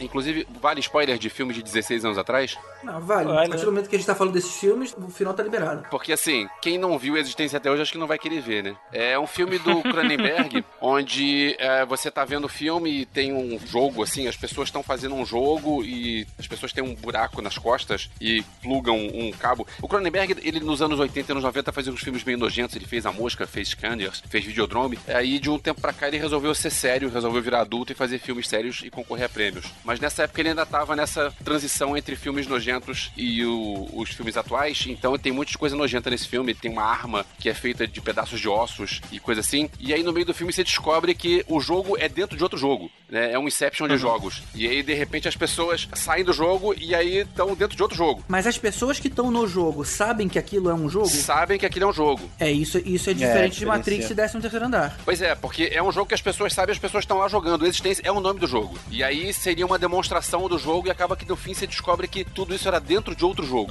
É que na verdade é exatamente o conceito do 13º andar também, né? Exato. Que o filme todo é passado numa realidade que depois você descobre que aquilo ali era uma simulação dentro de uma outra simulação que estava dentro de uma outra simulação, né? Então a gente tinha, se eu não me engano, eram três níveis de simulação que a gente vai descobrindo ao longo do filme, né? O filme ele começa no, no- no tempo presente. A gente entende que eles criaram uma simulação que simula a Los Angeles de 1937. Então, quando ele entrava no jogo, ele ia pro mundo de 1937 e as pessoas lá são pessoas normais. Até a hora que aí o cara descobre, é, um dos sócios um- descobre um segredo, né? Que ele fala: Puta, eu tenho que contar pro meu sócio, entrega lá pro barman e morre. E aí o, o cara no presente, na hora que ele volta, vai pro passado pra tentar descobrir, ele descobre que o grande segredo do cara tem todo um desenvolvimento, não vou entrar na questão, mas ele descobre que o que ele percebeu foi que o mundo presente também era uma grande simulação. E o, e o, e o presente real, na verdade, seria 2054. E aí ele até pergunta pra mulher do futuro: eu falei, cara, quantos mundos iguais a esse existem? Ela fala, cara, existem milhares, mas o seu é o primeiro que construiu um mundo dentro de um mundo. E eles vieram justamente pra ele pra desligar, porque supostamente o pessoal dos anos de hoje, né, não sabe lidar com as questões filosóficas de como não interferir na vida das pessoas. Mas vou te falar que a hora que apareceu que também era um mundo misterioso, quando eu vi pela primeira vez, foi uma surpresa bacana. E que não teve em Matrix. Matrix é simplesmente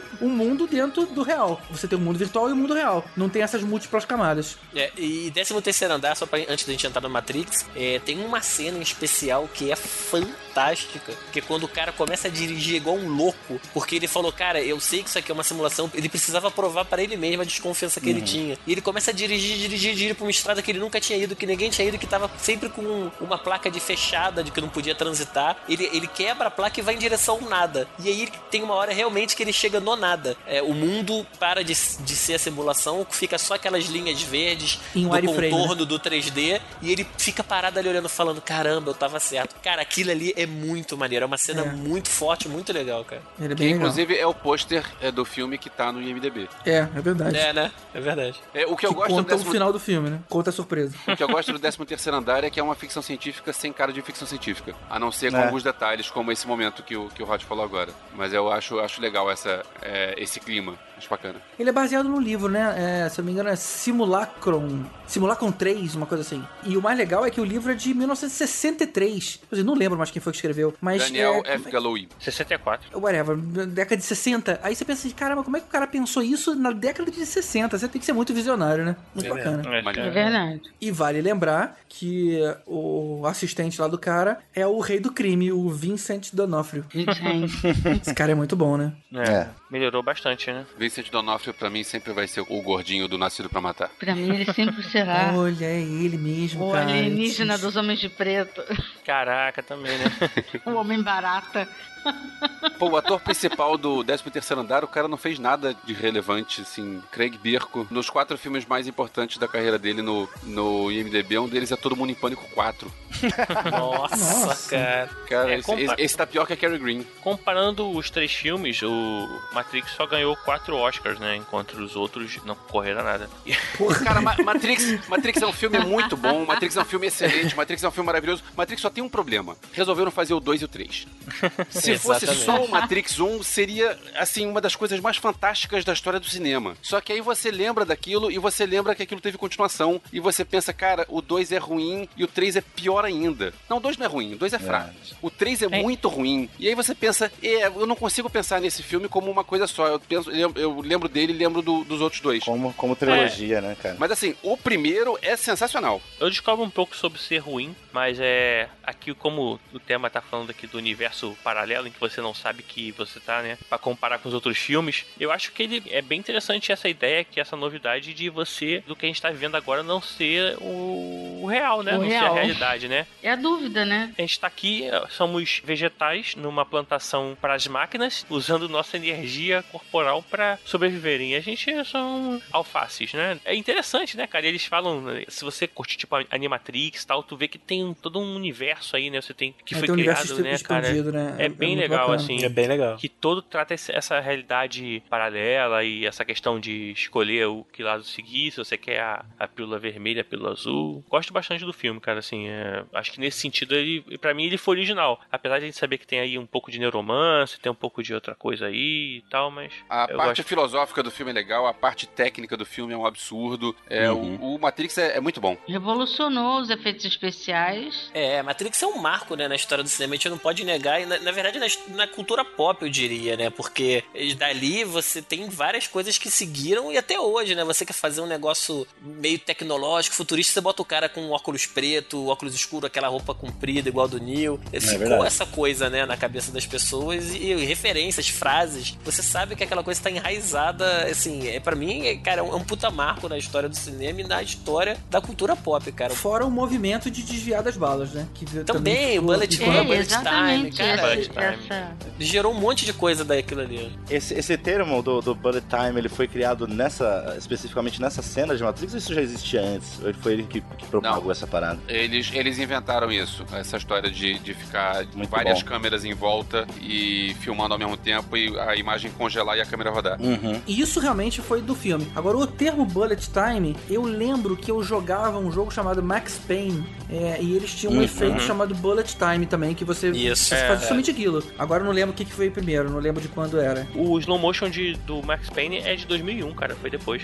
Foi depois, É depois, deve ter né? sido se inspirado. Agora, eu vou te falar que a similaridade de roteiro do Matrix e o 13 terceiro andar, e, e eles foram lançados tão juntos, e eles são tão diferentes, que nesse caso eu não consigo é, não desconfiar de uma, não de uma espionagem, mas que alguma coisa deve ter vazado, cara. Porque eles são muito, muito parecidos. Logicamente que um tem uma super produção em cima, eles conseguiram fazer uma coisa muito mais rica, e o outro é, é mais quase que caseiro em comparação. Mas é a mesma coisa, cara. Não é possível. Foi muito igual pra ter sido uma grande coincidência. E, e- e não teve nenhuma referência pop, tipo, não teve um vulcão. Não teve alguém que de repente descobriu que tava na Matrix e saiu no jornal. É, mas verdade. essa questão do, do que eu falei, do bug do milênio, que tava na, na moda, negócio de tecnologia, acho que alguém vislumbrou isso aí e foi, né, cara? Lembrou do livro, né? É. E aí, um- os 63 milhões de orçamento foi um troco do que foi arrecadado, né? É verdade, é verdade. 463 milhões 517.383 dólares. Olha só, foi Mas extremamente esse, esse é lucrativo. Estados Unidos ou é mundo? Mundo. É, cara, bastante coisa, cara. Você gastar 63 milhões e recuperar 400 milhões a mais. É claro que ia ter continuação, né? Não tem como. É. Agora, a Warner sabia onde estava botando o dinheiro dela, né? Porque a gente que viveu bem essa época, né? O pessoal mais novo talvez não tenha essa, esse histórico, mas a gente que viveu essa época do lançamento do filme, a gente lembra como que eles, primeiro, como que eles amarraram o trailer e tudo de não vazar as sequências de efeito, então a gente só foi ver na hora do filme mesmo. E a questão do mistério em torno do que era o filme, né? A gente já até comentou esse outro podcast que o, o site do filme era What is the Matrix, né? Tipo, o que é a Matrix? Não era matrix.com, tipo, era uma pergunta, né? O que é a Matrix? Era uma coisa misteriosa, né? Aquela coisa, caraca, que filme é esse que vai estrear, que ninguém sabe. Então teve muito em cima disso. E a Warner, né, que tava, que tava por trás, um estúdio grande. Então ela sabia bem o que tinha na mão, apesar de ser um, um filme de dois diretores desconhecidos na época, né? Mas Uhum. eles apostaram no negócio. Né? É, e assim, quem não saiu do filme é na dúvida, né? É, exatamente, né? Estamos na Matrix, cara. Eu me belisquei, assim, pra saber, mas, não, mas eu descobri que não faz diferença. né? Pena. É, agora pra gente votar entre Matrix e o 13 terceiro andar vai ser difícil. Hum, Ah, É. vai, era. Nossa. Vou dormir. Precisa e votar? volto Não, com a a gente- resposta. Esse acho que é unanimidade, né, cara? É, vamos mudar de assunto, né? Votem vocês aí. Tá, beleza, 6x0 Matrix.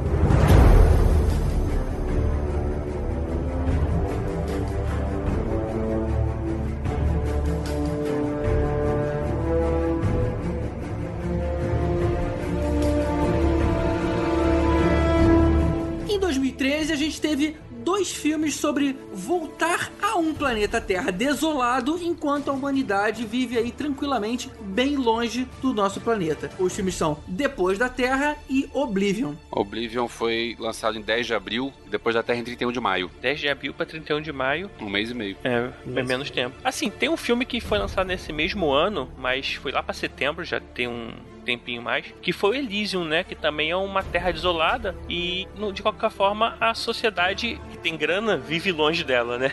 E enquanto a... Não, mas aí a diferença é que a, a Terra ainda seria ocupada, por mais que seja por gente pobre, mas ainda seria ocupada. O que depois da Terra e Oblivion coloca é que, tipo assim, o mundo acabou. Toda a humanidade saiu do planeta. Uhum. No caso do Oblivion, ainda tem umas últimas pessoas que, que só controlam a extração dos últimos recursos valiosos. E no caso do Depois da Terra, Do- o que eu achei até interessante, que foi aquele filme presente pro filho do Will Smith, é que É. os caras caem sem querer. A, a nave se danifica, não lembro como é que ela se danifica, mas eles têm que pousar em algum lugar e o planeta mais perto é a Terra. E eles até demoram pra reconhecer que é a Terra. E os computadores falam: não, esse planeta, o, o ser humano não foi feito mais pra estar nele. E aí ele explica que a gente não sabe quanto tempo se passou, mas que o planeta evoluiu o suficiente pra que qualquer ser vivo nela expulsasse os humanos. Do tipo, a- o planeta percebeu que os humanos era uma coisa ruim pro vírus, próprio né? planeta. Exatamente, é um Nossa. vírus. Então tudo se evoluiu pra ser contra a, a vida humana. Isso eu achei Criou um esse, esse anticorpo. plot eu achei interessante. Virou um anticorpo. Muito bom. Muito bom. É. É, o Agora- problema. eu- esse filme tem dois problemas. Qual filme? O Depois da, Depois da Terra. Um dos problemas é o Shyamalan, outro dos problemas é o Jaden Smith. assim, checkmate. Ele tem dois problemas, tem After e Earth. É, Mas é, é um combo violento, né, cara? A Shyamala e o filho do Smith, cara. É, porra, cara. Só é faltava foda, o Nicolas Cage. Só faltava. O Nicolas Cage.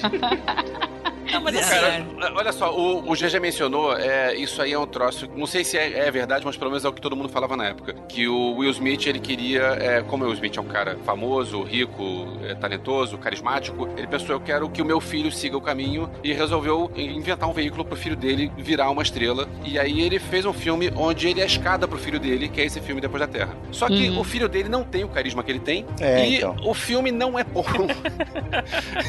né? Então, assim, é, deu tudo errado. É, o filme não é de todo ruim, ele é só ruim. É isso que eu ia falar. É, o filme não é de todo ruim. Na verdade, eu diria que muito do descontentamento desse filme foi em relação a gente achar um absurdo alguém é, ganhar um presente de 150 milhões de dólares, sabe? É, do tipo assim, cara, você tá querendo que eu engula que esse moleque é bom por, só porque o pai dele quis. Se fosse qualquer outro garoto ali, eu acho que a gente seria um pouquinho mais tolerante, porque tem algumas coisas boas, sabe? Você tem a, a sociedade de uma forma geral legal. Ali você vê que ela evoluiu para formas orgânicas. Então tudo que a gente acha uma forma alienígena é a forma que o ser humano evoluiu. As casas são todas Aham. elas com um movimento natural de vento, sabe? Eu achei o trabalho gráfico muito bacana. Não é suficiente, cara. O garoto, assim, ele já era chato no dia, de- no dia depois da manhã, né? Aquele garotinho lá que é o que atrapalha a vida de todo mundo. Depois ele foi Mas ele não era chato. protagonista, cara. Depois ele foi chato estragando o Karate Kid.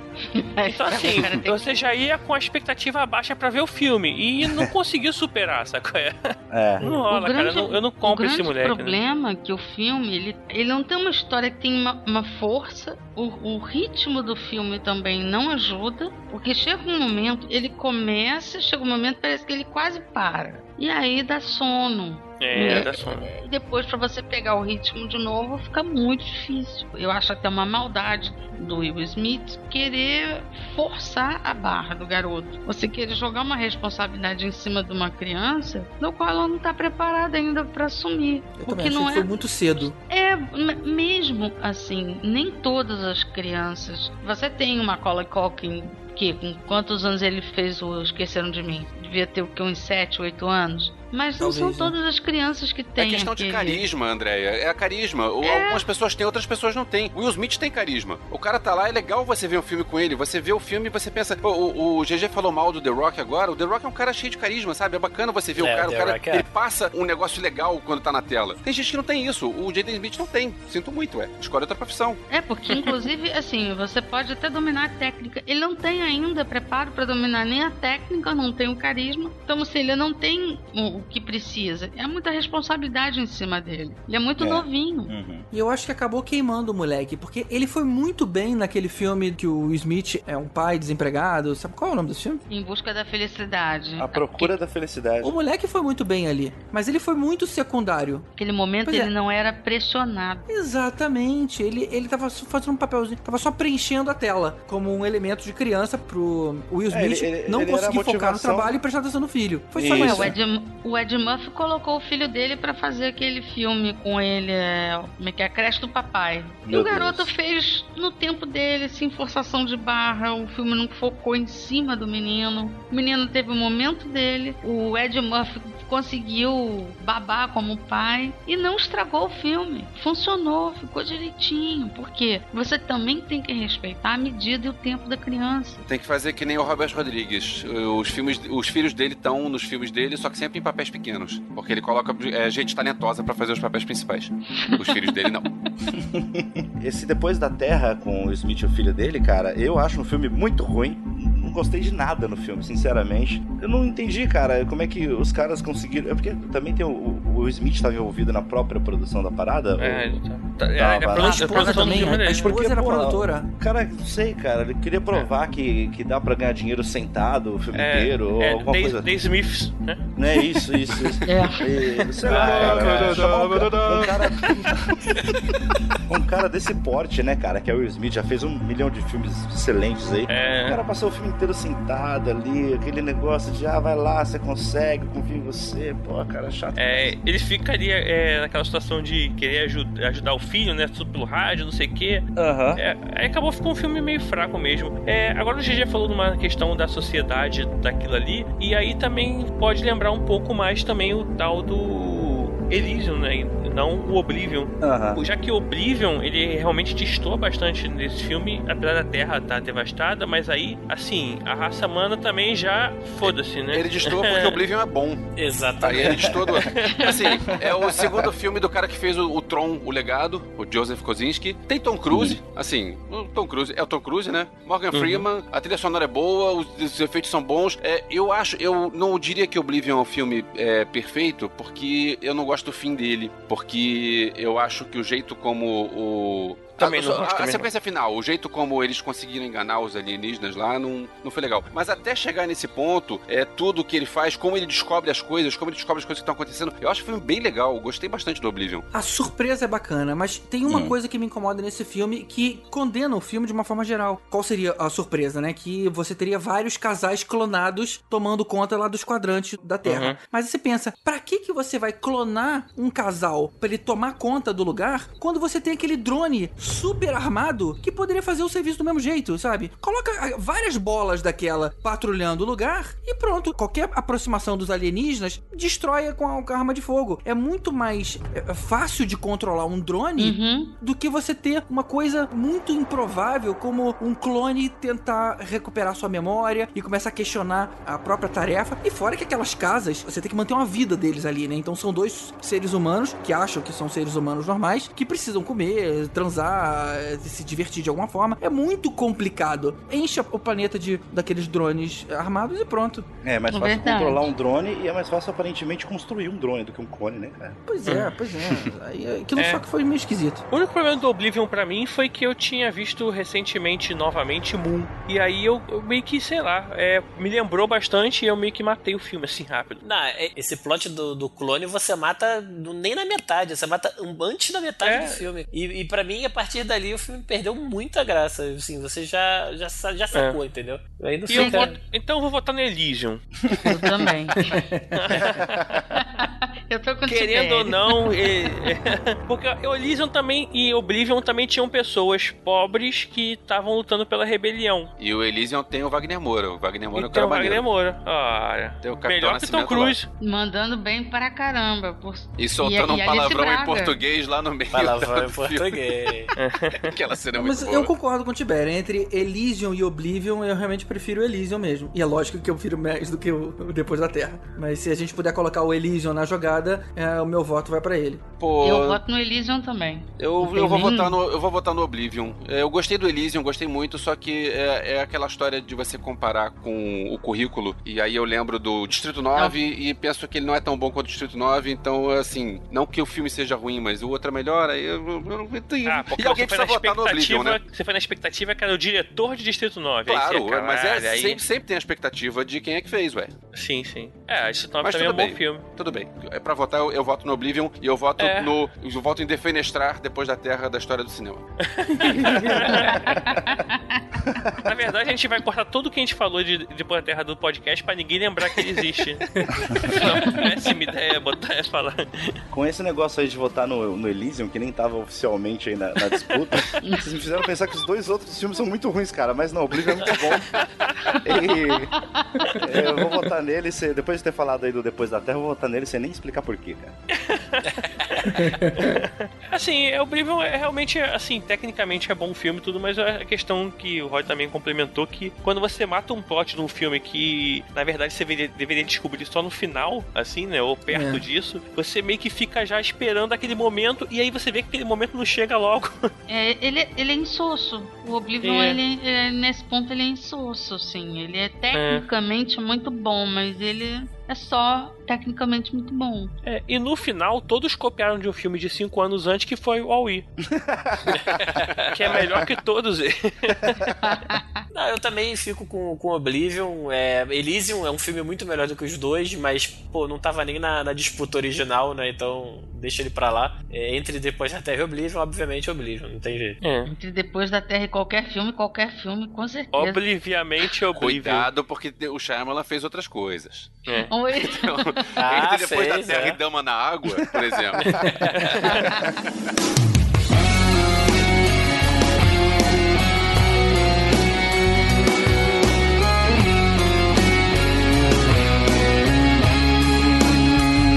Bom, existem outros filmes gêmeos na história de Hollywood. A gente não tem como abordar tudo. Então eu pergunto pra vocês rapidinho, gente, o que, que ficou faltando aqui na nossa lista? É, recentemente tiveram, tivemos dois Branca de Neve que passaram aqui no cinema quase juntos, que foi o Espelho Espelho Meu e Branca de Neve o Caçador. Só que cada um tem um problema diferente. De que ano foi? Os dois são de 2012. O Espelho Espelho Meu tem o problema de ser o do Tarsem Singh, que é um diretor meio carnavalesco, que é muito escandaloso e assim, o filme tão difícil de ver. E o Branca de Neve e o Caçador, apesar de ter o Thor como caçador, isso é um negócio bacana, ele tem um- um- uma falha muito, muito grave, que ele colocou a Kristen Stewart como a Branca de Neve e colocou a Charlize Theron como a rainha e a rainha mais feia do que a Branca de Neve. E nunca, nunca, nunca a Charlize Theron vai ser mais feia que a Kristen Stewart.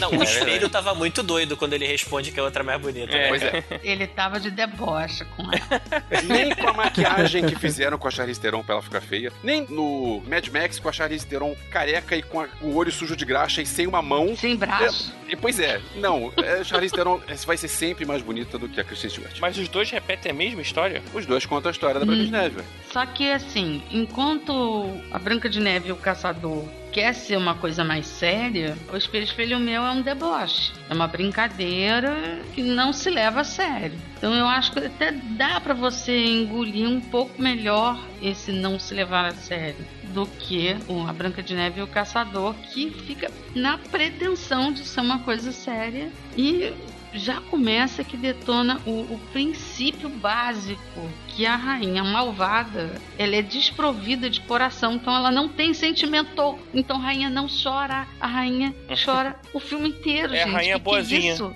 Ela chora o tempo todo. Eu falei, gente, a gente sabe que Charlize é maravilhosa, que ela é ótima atriz, mas Mas não é má. Menos. rainha malvada não chora, gente. Não, não tem como. Assim, quando eu falo de filmes gêmeos, cara, eu lembro da minha infância, adolescência lá, vendo Sessão da Tarde. E, cara, tem dois filmes que a gente já até citou aqui, que é o Top Gun e o Iron Eagle, né? Que é o A- Asas de Águia. Que, cara, na moral... Águia de aço, né? É Águia de Aço, né? Eu falei o quê? Asa Isso, de né? águia. É Asa de Águia. é, a Asa de Águia e o Netinho, que... Quer dizer... Cara, e assim, os filmes são muito parecidos. Lógico que um com o Tom Cruise, uma produção melhor, e o Águia de Aço era mais emoção, né? Assim, né? Tinha mais aquela coisa de avião e tudo mais. É, na verdade, pra mim, o Águia de Aço é um garoto de 16 anos que ele quer roubar um F-16 pra salvar o pai, e o Top Gun é o Tom Cruise decidindo se ele vai ser gay ou se ele vai ser hétero. É, é basicamente isso. É É, basicamente se ele isso. vai ser seduzido pelo Iceman ou se ele vai pela Kelly McGillis. E aí na sessão da tarde tem aqueles dois filmes que são com certeza cópia, que é o K9 Policial Bom pra Cachorro e a dupla quase perfeita, né? Com É verdade. o Tom Hanks e o. Como é o nome dele? James Belushi. Que aliás é gêmeo do Bill Murray também, né? Mas É. nós estamos dando É, é. cada um num filme diferente, porque o coadjuvante de cada um é um cachorro. Se bobear, é o mesmo cachorro. É, nas animações tem bastante também, né, cara? No, Tem no muito, Rap tem Fit muito. e o Tá Dando Onda, que, porra, a similaridade é impressionante, né? Apesar do Rap Fit ter sido bem mais famoso, digamos, vendeu mais do que o outro, né? Bem mais, com certeza. Teve Robbie Williams, né? É, exato, exato. Eu não Mas vi Tá é bem- Dando Onda, cara. Eu acho que eu fiquei é, me satisfeito com o Rap Fit e Você viu, pronto. você viu o Rap Fit? Vi, vi. Então você viu o outro também, cara. ah, valeu, obrigado, cara. Outra animação também que foi bem semelhante, a gente teve dois filmes que eram focados no vilão, ao invés de ser focado no herói, que foi o Megamente e o meu malvado favorito, né? Ambos de 2010. Sendo que Megamente eu acho um filme puto injustiçado, que eu acho uma animação muito, muito, muito, boa, boa. cara, muito boa. Tem aquela frase clássica do o herói fazendo o discurso, alguém grita da plateia, eu te amo. Ele responde, eu também te amo, cidadão anônimo. Cara, aquilo é muito bom, cara. É um filme muito injustiçado. Meu malvado favorito explodiu, né? Tá aí com Minions e tal, mas Megamente merecia uma continuação. Cara, eu Ele- gosto muito dos dois e eu acho que eu gosto tanto dos dois que eu não acho os dois tão parecidos assim. É, o conceito de você fazer uma animação onde o, o mocinho é o vilão é bacana, só que, quer dizer, é o mesmo. Só que não sei, não sei, não, não acho os dois parecidos não. Eu gosto muito dos Mas, dois. de novo, cara, eles foram lançados muito próximos, então Sim, é, verdade, é isso verdade. que classifica eles estarem É. aqui. A E ideia a foi ideia é igual, né? a ideia foi copiada. Na verdade, os dois têm a mesma essência, porque eles não são malvados, eles foram Uhum. induzidos a ser, mesmo que a essência deles não seja, tanto o Megamente quanto o meu malvado favorito. É, a linha do filme é parecida, né? Os caras são vilões, aí acabam que no final bate um coração bom. E na verdade eles nunca foram, né? Só queriam agradar. O meu malvado favorito, ele tem uma questão que tem me chamado a atenção de, de, sei lá, dois anos pra cá, que vocês que entendem mais aí da, da parada, e talvez vocês possam me explicar, o que, que eles fazem com a dublagem do- desses filmes aqui no Brasil? Porque, por exemplo, o meu malvado favorito, o, o Gru é o Leandro Hassum, certo? Sim. Uhum. Certo. E acontece a mesma coisa com o Olaf do Frozen, que é o Fábio Porchat, e é, e é irreconhecível, cara. Eu, não, eu não- só fui saber que eram eles que estavam dublando quando eu fui ler o cast lá. Não dá pra reconhecer a Isso, voz dos caras é- na É, dublagem. isso, é isso aí eu já posso explicar. Isso, não, isso eu posso explicar. Não é só o trabalho de ator, não. Todo dublador é ator, mas nem todo ator é dublador. Sim, exato. aham. Tanto que todos eles que nunca dublaram, quando vão dublar, eles encontram uma dificuldade muito grande. Porque tem, tem técnicas que eles têm que aprender que eles não dominam. E eles têm que fazer aquilo igual reality show. Você tem cinco dias para aprender a dublar e fazer um negócio maravilhoso. Uhum. Só que alguns resolvem estudar. Entendeu? No que eles vão estudar, eles vão aprender a fazer uma coisa que é modular a voz. Por isso Ah, que não que dá pra reconhecer. Porra, então você maneiro. vê um ator, ele é dublador quando ele modula a voz dele. E o, o, o Leandro Hassum, ele tem um, um tempo muito bom pra fazer isso. Uhum. Ele, ele já descobriu que ele leva jeito. Ah, show de Eu, bola. eu sei que o dia Legal. que eu percebi que realmente dublar é muito mais sinistro do que representar foi quando eu vi aquele filme da, das galinhas e quem Hum. dublava era a Fernanda Montenegro. E ficou uma porcaria, cara. Como é pode a. Fernanda Montenegro ficar ruim? E, e todos os outros dubladores, que é aquelas vozes tradicionais, mandando bem pra caramba. Mas a voz dela não encaixou, cara. Não funcionou. Ou- é que nem o, o Luciano Huck lá no Enrolados. Lá também. Pelo amor de Deus. Rick, no caso do Fábio Porchat, eu encontrei com ele numa, numa coletiva e Uhum. eu falei com ele porque eu achei bem legal que ele, por ser o Fábio Porchat, o personagem Fábio Porchat é um personagem muito engraçado, ele podia ter Uhum. usado isso no Olaf e ia agradar todo mundo, porque afinal ele é engraçado e o personagem é engraçado. E ele falou Aham. que ele já, quando ele entrou no, no time de dublagem, já tinham feito um personagem, porque era outro cara que ia dublar, e ele respeitou Hum. todo, esse, todo esse trabalho de personagem que foi construído pra fazer o personagem do Olaf e não o personagem do Fábio Porchat. Deve ser Ah, alguma coisa aí. parecida com o Leandro Hassum, do cara chegar e fazer o personagem, não fazer ele. É porque Uhum. é o seguinte, quando eles chegam assim totalmente crus, eles contratam os dubladores profissionais para fazer a Matrix, o guia. É, vamos Seguir. dizer, como se fosse, vou entrar na onda, então eu vou subir na Uhum. prancha do cara que já sabe surfar, do que eu pegar a minha aqui que eu não sei nada, uma prancha novinha zerada. Então já pegam um trabalho já mais ou menos preparado, porque também todo esse trabalho de dublagem ela já vem com recomendação, principalmente quando o filme é da Disney. Então ela já vem É. com recomendações das Uhum. dublagens para cá. Alguns filmes é, acontece isso, nem todos. Eles escolhem o dublador. No caso do Ed Murphy, somente o dublador X pode fazer, mais nenhum outro. É, vocês falarem de Fernanda Montenegro, isso aqui é um monte de ator bom dublando. Tem que lembrar o seguinte: Bussunda sambou na cara da concorrência fazendo Shrek, é só isso. Porra, muito, muito mesmo. Muito bom mesmo. É verdade. em 2006 a gente teve O Bicho Vai Pegar e Os Sem Floresta. Eu não vi O Bicho Vai Pegar. É parecido mesmo? Hum, mais ou menos assim. É, são É. animais que Animais estão tendo que floresta. conviver com a presença dos humanos que estão chegando na floresta. Ou, no caso, um num condomínio está sendo construído, e no caso do outro, os humanos caçadores e tudo mais. Mas assim, tem a ver, né, cara? Assim, a- o pôster aparece, o, o- o tema aparece. Eu não sei se É. eu vi os dois ou se eu só vi um e confundi. Qual é o que tem o esquilinho que é rápido e quando toma Guaraná, a- a- o planeta É Sem para? floresta. É o Sem Floresta, Cara, o esse esquilinho Bull, é né? Fica sensacional, lá, pois é. Sensacional. Esse esquilinho é muito sensacional. É, É eu achei mais às legal. vezes eu acho que a própria capa confunde. Caso o Procurando Nemo e o Espanta Tubarão, você vê aquele bando de peixe, água e tudo mais, ah, é a mesma coisa. E também foram lançados É. juntos. Aí você já, já vi. Não, não viu Só não, não, tem, já vi. não, só que tem uma coisa, a diferença tá bem no roteiro. Que enquanto Procurando o Nemo tem um roteiro maravilhoso, os Ponta Tubarões se perde querendo fazer uma, um revival aí do Cow Wash, que era um filme da década de 70, né? Enquanto um tá traindo tubarão, o outro tá espantando, né? Exatamente.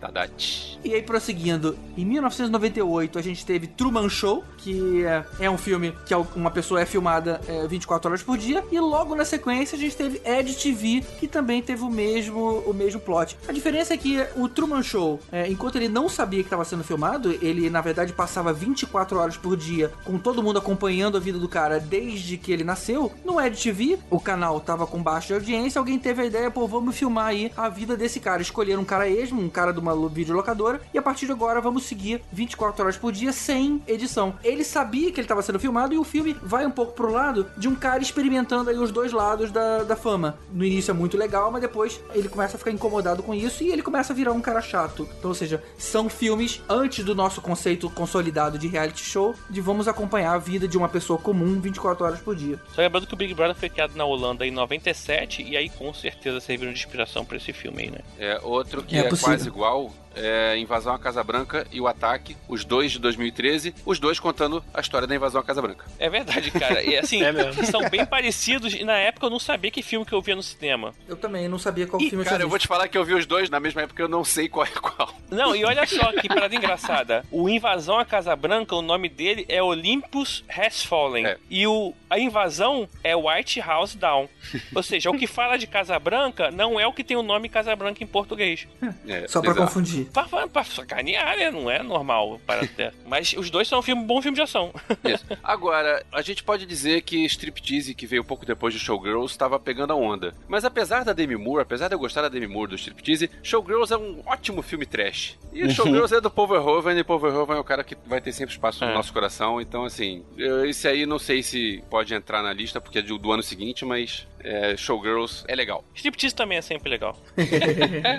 ah, tá falando de filme? Ah, tá. É, em 89 a gente teve também dois filmes no, com a mesma temática, que foi O Segredo do Abismo e Leviatã. É, os dois tratavam de bichos ou mistérios no fundo do mar. Na verdade a gente descobre, um era um bicho realmente no Leviatã, o Segredo do Abismo era um negócio um pouco mais esotérico e alienígena, mas ambos eram nessa pegada de bichos no fundo do mar, né? Vieram na mesma época também. É, só que um deles era do James Cameron, a gente lembra até hoje. O outro era. uh, esqueci. É. É do Andrew Zinga- Zingadep. Pois é, o outro. deixa pra lá. Ninguém lembra. E apesar que Le- Leviatã é o nome de um bicho que vivia no fundo do mar, ou seja, já é spoiler, né? O nome. Não tinha segredo. É, em 98 teve também O Resgate do Soldado Ryan e Além da Linha Vermelha, né? O Além da Linha Vermelha eu não me lembro de ter visto, cara. O Soldado Ryan é indiscutível, né? Eu vi Mas os dois. esse outro. Eu É. vi os dois. Um São parecidos mesmo? Eu, são. Cara, olha só, não, não são. Um deles é um filme de guerra do. Spielberg, o outro deles é um filme do Terence Malick, filme cabeça. Assim, a única Não. coisa que tem em comum é que é é a guerra. Eles são e não são. Os dois eram da Segunda Guerra Mundial. Só que a diferença é que o, so- o Soldado Ryan se passa ali na Normandia, no dia D, Uhum, e o Além sim. da, Ver- da Linha Vermelha é já pro lado do Japão. Eles estavam lutando contra os japoneses. Pacífico. É Nova Iguaçu, Caxias, além da, linha- depois da linha vermelha. né? É tão perigoso quanto, hein? Morriam menos gente na guerra.